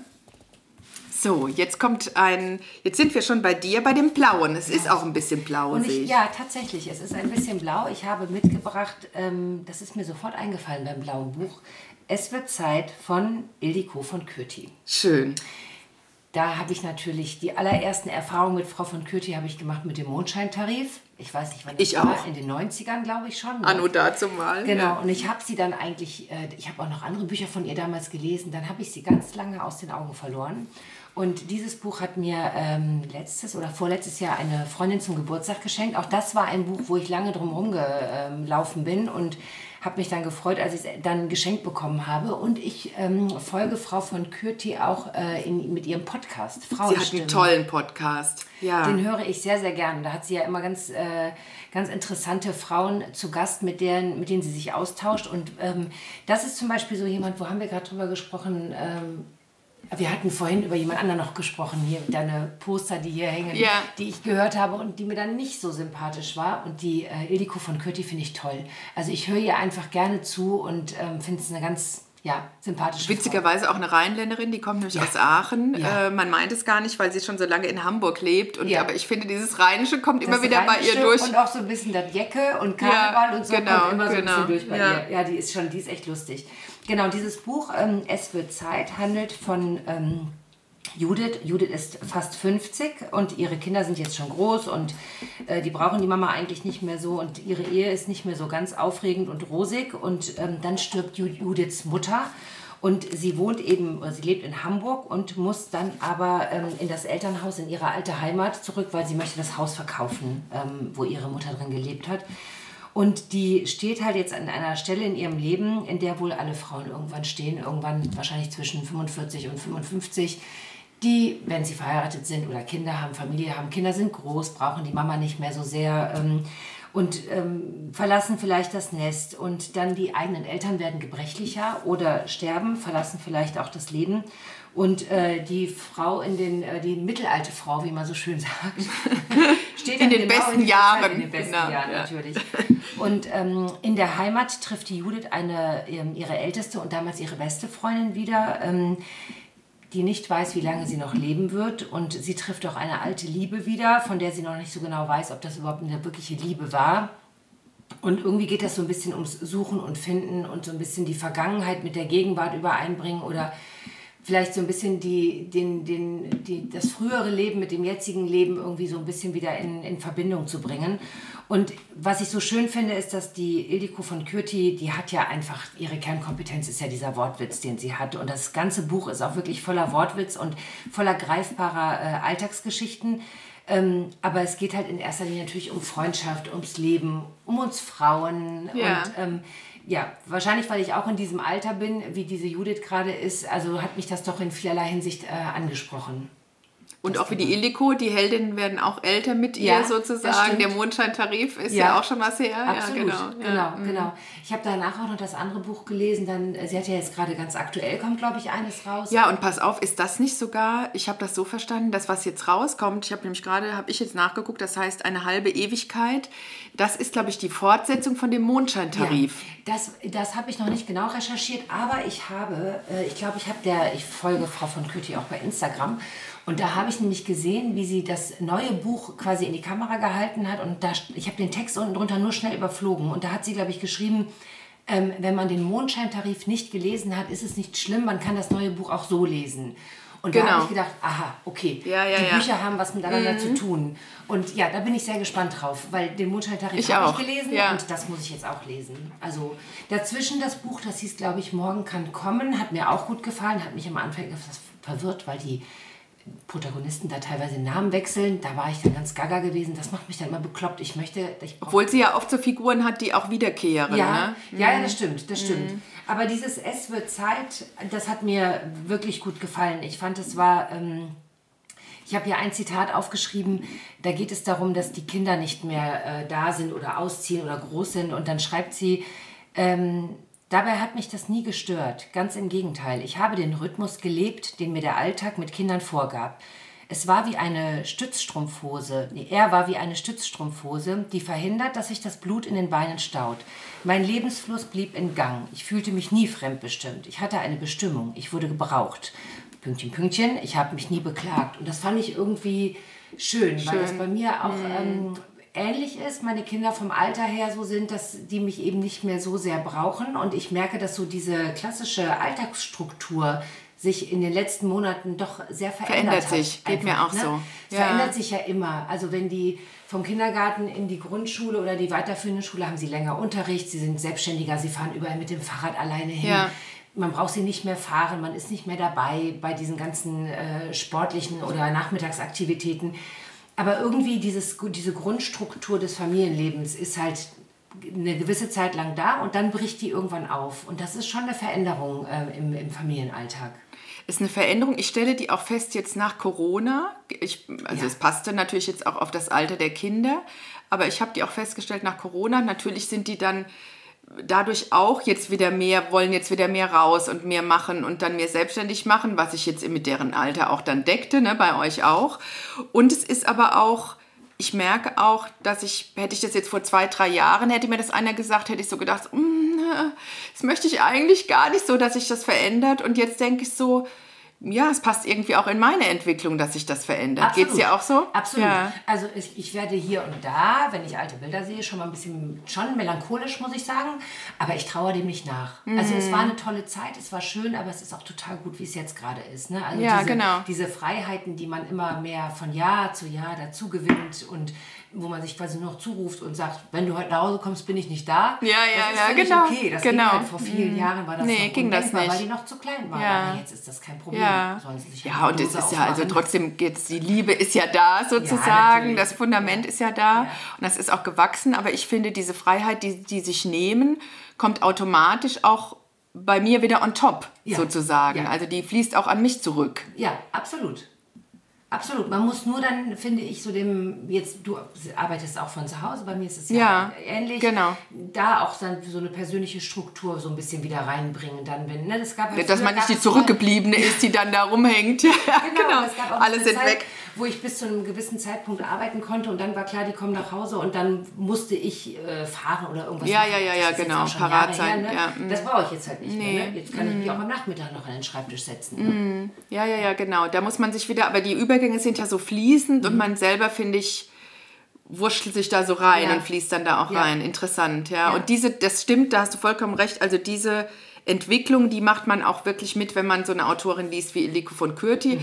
weil sie das auch ganz bewusst macht. Also sie ist ja zum Beispiel auch eine, die jetzt ihre grauen Haare rauswachsen lässt oder die dann ungeschminkt in eine Fernsehsendung geht und auch so zu ihrem Alter steht und das auch kommuniziert. Sie hat auch einen sehr, sehr schönen Newsletter. Hast du den auch abonniert? Ja. ja. Der ist auch so mhm. schön. Ja, da schreibt sie dann auch immer meine Freundinnen, also ja. an die Leserinnen, die den abonniert haben und tauscht sich so aus. Geht euch das auch so und wie ist das denn? Und schickt doch mal eure Urlaub Urlaubsbilder und so.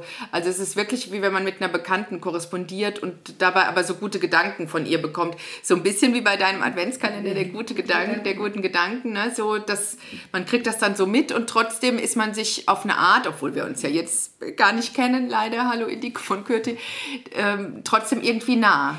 Ja, weil sie auch, die habe ich zumindest das Gefühl, dass sie auch wenig Scheu hat, auch Geschichten zu erzählen, die man vielleicht normalerweise nicht so rausposaunt. Ja, ne? genau, also, genau. Wenn sie dann, äh, wenn sie dann schon mal von ihren, äh, von ihren Kindern oder von ihren Söhnen erzählt oder von ihrem Mann oder von ihrem Haushalt oder also so, so Alltagsgeschichten, die wird auch nicht jedes äh, jede, Nicht so privat wird sie nicht, genau, aber, so persönlich. persönlich. Ja, ja, genau. genau ja. Dass man das irgendwie spürt. Und hatte die nicht kürzlich, das fand ich auch so ein Schriller, hatte die doch irgendwie so eine Geschichte, dass dann in der äh, Presse stand, von irgendeinem so roten Teppich. Ach, da war auch Illiko von Kürti mit ihrem Ehemann sowieso und dann ein tolles Bild irgendwie, da Ehepaar. In, und dann war die das gar nicht. Das waren irgendwelche anderen. Dann hat sie denen geschrieben, ach schön, dass ihr da wart. Ich war nämlich gar nicht da. Nee, und dann irgendwie so, ja, in toller Abendgarderobe und was weiß ich. Und dann war sie das gar nicht. Gar nicht. Ne? Ja, ja, genau kann auch mal andere hin, wohin ja, gehen genau. lassen. Ja, genau. Ja, also da lässt sie einen schon so teilhaben, auch so an ihren Gedanken oder auch an ihren Zweifeln. Das finde ich so schön. Ja, genau. Das macht ja. sie auch in, dem, in diesem Frauenstimmen, heißt der Podcast von ihr, den verlinke ich euch nochmal. Das, da macht sie das auch, dass sie ihrem Zweifel so Ausdruck gibt. Und da war ich schon einige Male die Situation gehabt, dass ich das gehört habe und gedacht habe, also ich dachte, du bist so patent. Also, ja, ja, ja, das, das, stimmt. Dass sie so ihr Leben mm. voll im Griff hat und mm. dass ihr sowas nicht passiert. Mm. Mir fällt jetzt kein Beispiel ein. Und sie aber dann wirklich diese Zweifel äußert und da denke ich dann im ersten Moment, denke ich, hm, komisch und im zweiten denke ich, ach, wie nett, wie nahbar. Ne, ist auch nur ein mm. Mensch, hat auch Zweifel oder Sorgen. Ne? Ja, ja, ja, genau, ja. genau. Ja, also große, große Rundum-Empfehlung von Kürti. Und ich glaube, dieses eine halbe Ewigkeit, das erscheint jetzt auch um den Podcast-Erscheinungstermin herum. Ich glaube, 4., 6. Dezember so. Ja. Da halte ich auch schon die Augen auf. Ja, äh, genau. Diese Mondschein-Tarif, Weiterentwicklung. Mal gucken, wie das ist. Bestimmt auch schön. So, jetzt bin ich ganz traurig. Wir haben nur noch ein Buch. Hm, ziehe es jetzt in die Länge. Und zwar ist das ein Weihnachtsbuch. Ich habe ja gesagt, ich fange an mit Weihnachten und ich höre auf mit Weihnachten. Und das ist von Jaroslav Rudisch, würde ich mal sagen. Also Rudis mit so einem Akzent oben drüber. Bei Luchterhand erschienen, gebunden, dünnes Buch Weihnachten in Prag heißt es. Weihnachten in Prag. Ich muss mal schöner sagen. Weihnachten in Prag. Musst du nicht schneiden, Max? Oh, jetzt kriege ich ja noch dieses äh, Vanille-Eiscreme 5 Liter Getränk. Oh, genau. Ihr müsst den wirklich nachmachen. Das findet ihr alles auf dem Blog von der Sabine, von der Biene, waseigenes.com. Und auch den Advents Adventskalender, den kann man da auch schicken und man kriegt den aber auch auf Instagram dann halt digital. Genau, ne? also der Tischkalender. Ich habe jetzt heute Morgen sind noch drei äh, Bestellungen bei mir eingegangen, tatsächlich am 1. Jetzt Dezember, aber zackig. Als ja. Ich habe es dann auch sofort eingepackt und zum Briefkasten noch gebracht auf dem Weg hierhin. Aber der ab heute ist der halt jeden Tag auf dem, auf dem Blog digital mm. zu sehen und bei Instagram. Aber der ist so schön, den kann man ganzjährig lesen mit so schönen Sprüchen. Und die hast du selber handgelettert, ne? Genau. Gehandlettert, wie sagt man das? Mit der Hand geschrieben. Geschrieben. ja. Genau, ich habe die selbst geschrieben und dann äh, fotografiert. Sehr schön. Ja.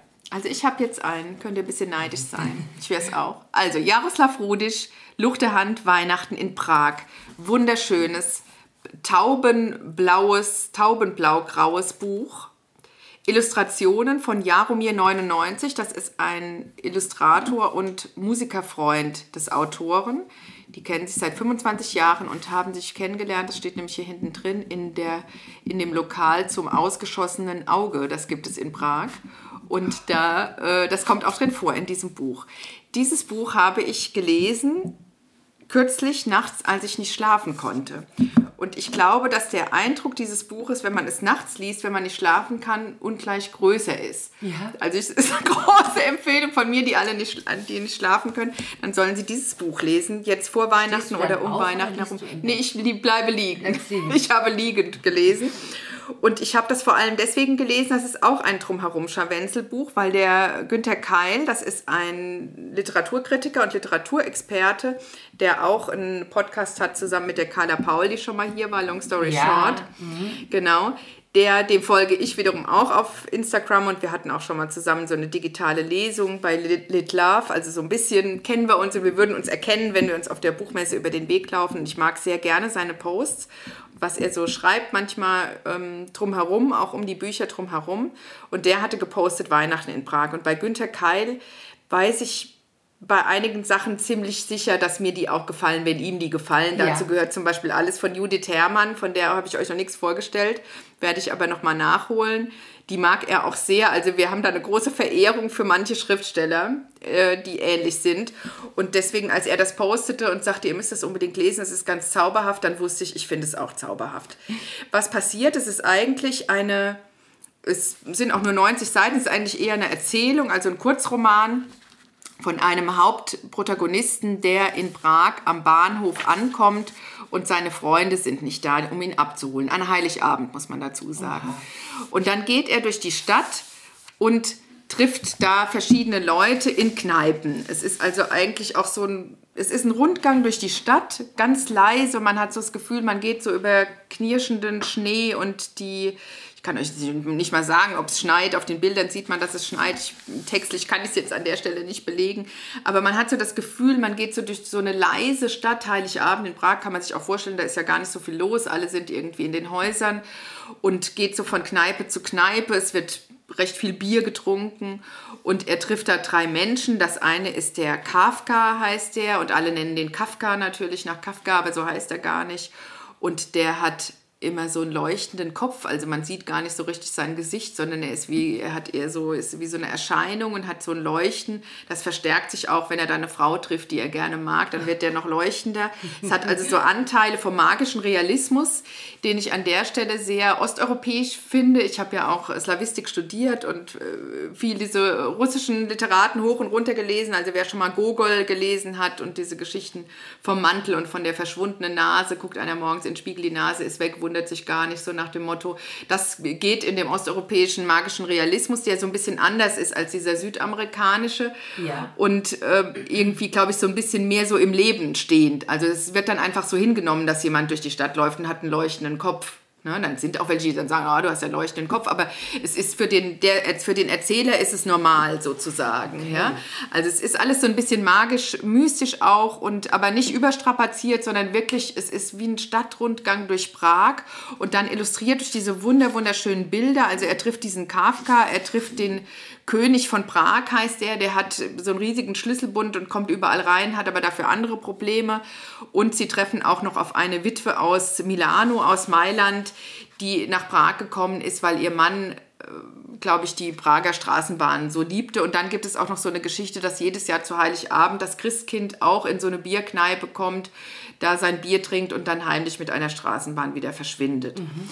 Und das ist eigentlich so ein Rundgang ja, wie, wie, wie so ein Spaziergang durch Prag und man geht leise mit als Leserin und heftet sich so ein bisschen an die Sohlen dieser Menschen. Es passiert ein bisschen was, aber auch nicht so richtig viel und das hat so gepasst in meine nächtliche Stimmung. Also ich habe das wirklich so in einem Rutsch durchgelesen und war so ganz beseelt und hatte wirklich gedacht, ich habe jetzt irgendwie eine kleine Reise gemacht. Ach, wie schön. Oder wie so ein, wie so ein Tagtraum, wie so ein Nachttraum, ne? Ja. als wenn man wirklich irgendwie wie Peterchens Mondfahrt da jetzt heimisch unterwegs gewesen wäre. Ich lese euch mal ganz kurz den Anfang, wie das anfängt, nämlich am Bahnhof. Weihnachten in Prag. Das erste Mal im Leben ging ich am Prager Hauptbahnhof verloren. Das erste, aber nicht das letzte Mal. Ich war sechs und es war ein paar Tage vor Weihnachten. Heute bin ich älter, steige aus dem Zug und lasse die Menschen an mir vorbeiströmen. Ich stehe inmitten der hohen Halle aus Glas und Stahl. Heute ist nicht ein paar Tage vor Weihnachten, heute ist Heiligabend. Ich stehe am Bahnsteig. Um mich herum gehen die Menschen aus meinem Zug von Berlin in die Unterführung und aus der Unterführung gehen andere Menschen zu einem anderen Zug nach Wien. Ich glaube, es ist der gleiche Bahnsteig, an dem ich damals verloren ging. Damals war ich zum ersten Mal in Prag, zum ersten Mal in einer großen Stadt, in der Hauptstadt. Ein Tagesausflug mit meinem Vater. Ich stehe da und sehe zwischen all den Menschen meinen Vater, wie er mich sucht. Wie ein Irrer läuft er hin und her. Der ein, in der einen Hand ein Pappbecher mit Kofola und in der anderen ein Pappbecher mit Bier. Und er kann mich nicht finden. Meine Mutter weiß bis heute nichts davon. Mein Vater hat es verdrängt.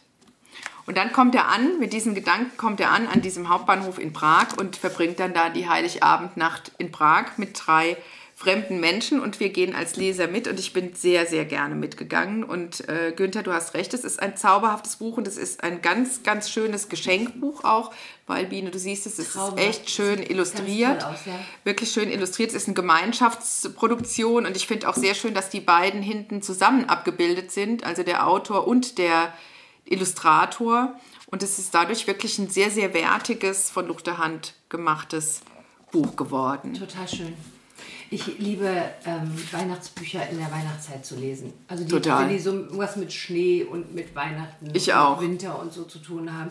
Da fällt mir auch gerade ein, dieses, ähm, das ist jetzt eigentlich eher ein Kinderbuch, aber ich habe es als Erwachsener gelesen, das Weihnachtsgeheimnis von Jostein Garda. Kennst du das? Das ist auch sehr das schön. Ist ja. unfassbar schön. Das ist ja so wie Adventskalender. Ich glaube, das hat jemand, äh, doch, das hatte letztes Jahr die Hannah Beuting, glaube ich, Okay, vorgestellt. Dann brauche ja. ich. Also das ist wirklich ganz, ganz toll. Und was mir gerade noch einfällt, weil ich das mit dem Schnee und mit Weihnachten sehe, ich habe den Podcast gehört, da hattest du zu Gast die war Maike Werkmeister. Ja. Die kannte ich bis dato gar nicht. War mir aber auch super sympathisch. eine Goldmann-Kollegin, ja, genau. Ganz toll. Und da habt ihr auch über ihre Bücher gesprochen und ich habe mir nämlich daraufhin sofort äh, Sterne glitzern auch im Schnee gekauft. Ja. Und dann passte das mit dem Lesen aber bei mir nicht. Das ging zeitlich irgendwie alles nicht so. Und dann war plötzlich Januar und dann hatte ich keine Lust mehr auf eine Geschichte, die was mit Weihnachten zu tun hat. Aber das lese ich jetzt gerade aktuell. Ach Ich ja. habe das rausgeholt und äh, angefangen zu lesen. Das finde ich auch total schön. Was geht eben auch, ne, hat- es ist kalt, es ist Winter, es schneit. Ja, und, genau. äh, Und das ist nämlich auch quasi Band 2 oder die Weihnachtsausgabe von ihrem ersten Roman ist Ah, das. okay. Das gehört zusammen. Also das, ihr erster Roman ähm, bei Goldman war ein Bestseller, der heißt Sterne funkeln nur im Dunkeln, Sterne glitzern nur im Dunkeln. Das ist, glaube ich, der erste. Die Ah, okay. äh, haben so ähnliche Titel. Maike, verzeih es mir, dass ich ähm, das jetzt nicht parat habe. Und dieser Weihnachtsroman, das sind die gleichen Figuren aus dem ersten. verstehe. du wirst Okay. es also finden, dann erkennt man die auch wieder. Und das haben natürlich sehr viele gelesen, war ein Bestseller. Und da war ich übrigens, Stichwort Köln, letzte Woche in, oder vor zwei Wochen, genau, vor zwei Wochen in Köln auf einer Kneipenlesung. Da hatte doch tatsächlich eine sehr, sehr gute Freundin von der Maike, die fast es nicht geschafft hätte, dahin zu kommen, weil die Bahn an dem Tag nicht fuhr Oh ja. oder da irgendwie Generalstreik, was weiß ich, was hatte. Ausfall, Entfall, sagen meine Kinder immer in der Schule. Entfall. Entfall. Also da war auch bei der Bahn war auch Entfall. Und dann äh, irgendwie hat es dann doch geschafft, noch dahin zu kommen. Und abends war diese Kneipenlesung und da sang ein Kölner Chor.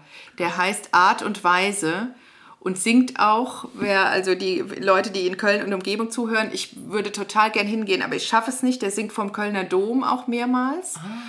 Und ähm, ja, schreibt das mal auf. Ich war wirklich, ich war zu Tränen gerührt, so toll haben die gesungen. Die, die, ähm, vom Kölner Dom und im Januar, Februar haben die auch zwei Auftritte im Senftöpfchen. Das ist so ein ganz berühmtes, äh, wie sagt man, ähm, Kabarett-Theater. Genau, genau, ja, genau. Direkt, direkt hinterm Dom. Genau, In direkt hinterm Dom. Das singen die auch Art und Weise. Und die haben dann dazu gesungen und die Freundin hat die Maike interviewt bei dieser Lesung und man konnte auch wie bei Inas Nacht dann so Kärtchen schreiben und Fragen draufstellen. Also es war ein legendärer Abend. Es war wirklich ganz, ganz toll. Äh, Ich hoffe, die Eva macht noch mehr Kneipenlesungen da. Es war wirklich toll. Ich war ganz beseelt und dachte, das gibt es auch nur in Köln. Es war wirklich so, dass die haben auch so kölsche Lieder gesungen und Maike kommt aus Hamburg. Also die hatte da gar nichts so mit zu tun, aber es hat so gepasst. passte gut. Es Ja, passte so gut. schön. Ja, es hat sich alles so gefügt und ich habe das auch gar nicht gewusst, dass das mit Musik sein würde und so. Es hat sich alles so gefügt und ich bin ganz beseelt dann nachts um zwölf nach Hause gedüttelt wieder und wirklich toll. Also so viel dazu. Danke Das für den Tipp. Hängt doch alles irgendwie, alles hängt mit allem zusammen. Auf jeden Fall. Genau. Und mir ist nämlich jetzt auch aufgefallen hier zu diesem Jaroslav Rudisch, dass ich von dem auch noch andere Bücher liegen habe und die noch nicht gelesen habe und gar nicht den Bezug hergestellt hat, hab. Und dann habe ich hinten Reklame drin gesehen, dachte so, hä, das hast du doch dir auch. bekannt Kommt dir doch irgendwie bekannt Ja. vor, das Cover kennst du doch. Also das muss ich jetzt alles nochmal ausgraben. Vielleicht muss man auch zu Weihnachten nochmal seine eigenen Stapel durchgucken, einfach für sich selber wieder einpacken. Das Genau. glaube ich auch. Ich habe bestimmt auch ein paar ungelesene ähm, Exemplare bei mir im Bücherschrank. Wahnsinn. Ja. Genau. Und es gibt ja auch dieses japanische Wort, was ich mir nie merken kann, für die ungelesenen Bücherstapel vor dem Bett. Ich kenne So ähnlich wie Sudoku, so ja, ähnlich nee, heißt es auch. Gibt, äh, Sub. Stapel ungelesener Bücher, das kenne ich. Ja, ja. Und da gibt es ein japanisches Wort dafür. Gibt's dafür? Ja, das ja, ich noch nie genau. gehört. genau, also die liegen bei mir auch rum, diese Stapel. Ich packe mir dann selber noch was ein. Lasst ihr euch schöne Bücher schenken. Auf jeden Fall. Auf jeden Fall und verschenkt schöne Bücher. Das finde ich, man hat auch dann gar nicht so einen Stress, wenn man in die Buchhandlung seines Vertrauens geht und da einfach äh, drei, fünf, zehn Titel abgibt, so viele Leute, wie man beschenken will. Und die packen es ja sogar noch ein für euch. Das ist doch eigentlich das stressfreiste Ich toll. Ich Weihnachtsshopping. schenke unglaublich gerne Bücher. Ja, ich auch. Und man hat ja wirklich um Weihnachten herum auch die Zeit, dann da reinzugucken. Ja, was soll ich sagen? Das Jahr ist rum, fast. Das Podcast-Jahr ist jedenfalls rum mit euch. Vielen Dank, dass ihr alle so zahlreich zuhört. Ich bin manchmal ganz äh, verrückt irgendwie vor Glück, wenn ich das höre und wenn ihr mich darauf ansprecht und dass ihr das so gerne mögt. Und ja, teilt das weiter, auch auf euren Wegen, gebt es den anderen Leuten weiter, weil das ist natürlich, davon lebt ja das Ganze hier, dass, dass viele Leute auch konsumieren, sich daran erfreuen und dann auch wieder Bücher kaufen. Ich werde im neuen Jahr auch wieder Bücherabende machen. Das hat sich jetzt auch ganz gut etabliert. Da freue ich mich auch sehr. Dann hat man den Kontakt zu den Leserinnen und zu den Leuten, die auch gerne sich mit Büchern beschäftigen. Oh, das ist auch so schön. Nach Köln und machst mal eine Lese. Unbedingt. Oder nach Hürth. Total gerne. Lade ich nach Hürth ein. Total gern. Und nächstes Jahr habe ich nämlich noch mehr Gelegenheiten. Ich habe nämlich, haltet euch fest, tatsächlich drei Titel. An dem einen schreibe ich noch, aber zwei sind schon fertig und im Druck. Das eine ist, der, ähm, ist ein erzählendes Sachbuch von mir. Das ist ein sehr, sehr persönliches Buch aus 75 einzelnen Essays. Das erscheint im Januar, 17. Januar. Also es gibt auch Leben nach Weihnachten. Und das heißt, das Glück wartet gleich um die Ecke. Ist also ein Sachbuch. Und im März erscheint dann schon unser nächster Duo-Roman, Sommerglück auf Sylt mit der Steffi. Schön. Ja, das Buch genau. habe ich auch genau. so gerne gelesen. Das war, das war auch so ein Wohlfühlbuch. Ich liebe solche Bücher. Ich brauche zwischendurch solche Bücher, die mich zum Schmunzeln, Wo es einmal zum gut Lachen geht. bringen, Ja. gut geht. Ja, Genau. ja, genau. genau. Also ne, um nochmal zurückzukommen auf Lügen über meine Genau. Mutter, das ist was, das hat mir auch, das habe ich auch gerne gelesen, aber es ist halt einfach ein sehr, ähm, das Thema ist heftig. Also das bedrückt einen Ja. eher. Und, Und man kann es nicht immer, man kann nicht in Nee. jeder Verfassung jedes Buch. Man muss Nein. irgendwie in einer bestimmten Stimmung auch zum sein. Thema, ne? auf der Suche Ja. nach dem Trost. Und zwischendurch muss es einfach, da müssen es Geschichten sein, die mich zum Schmunzeln bringen, zum Lachen Ja. Ein bisschen, geht mir auch so. Die auch vielleicht so ein bisschen erwartbar sind, wo man denkt, ach komm, die kriegen sich doch nachher am Ende. irgendwie. Ja, ja, Aber ja. das ist so, der Weg dahin ist einfach schön. Wäre ja auch schlimm, sie würden sich da nicht kriegen. Nee, Ne? furchtbar. Das Dann- ist einerseits schreiben dann viele, ach, man konnte es erwarten. Ja, ja, aber stell dir mal vor, man hätte es erwartet und es wäre nicht passiert, die hätten sich Dann- nicht gekriegt. Da dann wäre aber was los. Auch den Shitstorm. Genau, genau, dann ist aber was los. Also witzigerweise, alle drei Titel, die ich nächstes Jahr habe, haben alle was mit Glück zu tun. Ich empfinde mich gar nicht als die Glücksapostelin, äh, dass ich da jetzt vorgehe, wie die Reiseführerin mit dem Regenschirm vorneweg. Aber wenn es so ist, Dann gibt Schlimmeres so. als Glück zu Absolut, verbreiten. ich ganz In diesem Sinne, bleibt glücklich und frohe Weihnachtstage. Ich bin ganz, ganz dankbar, dass du heute da bist und warst. Wir trinken jetzt hier noch ein Engelchenlikör. Geht unbedingt, also wirklich große Empfehlung auf waseigenes.com. Da sind tolle Rezepte. Ich habe auch schon einige Kuchen nachgebacken. Ich bin Mhm. nämlich gar nicht so eine Bäckerin. Und dann denke ich immer, ach, wenn es bei der Biene geklappt hat und die Rezepte sind gelungen und erprobt und alle schreiben, na, habe ich auch schon gemacht, ist toll, dann Das äh, kann Das ich das ist- nachbacken. Das ist so ein bisschen mein Credo. Ich versuche äh, alltagstaugliche, einfache Wirklich, das Rezepte merkt man. machen. Ja, Genau, genau, Und äh, nähen, was ihr da alles äh, sehen könnt und die Buchempfehlungen ja sowieso. Und dann seht ihr vielleicht auch ein paar Fotos hier von unserem Podcast. Wir stellen das auch wieder alles ein auf Instagram und Facebook und was ihr alles so kennt. Und ja, die Podcast-Kanäle habt ihr sowieso. Abonniert weiter, gebt's weiter. Kommt gut ins neue Jahr. Seid glücklich und lest schön und ja, eine gute Zeit. Vielen, alles Liebe. Dank nochmal, dass Danke ich hier sein dir. liebe Usch. Genau. pling. Jetzt wird nochmal angestoßen hier mit Omas Gläsern. Macht's gut. Frohe Weihnachten. Frohe Tschüss. Weihnachten, Genau.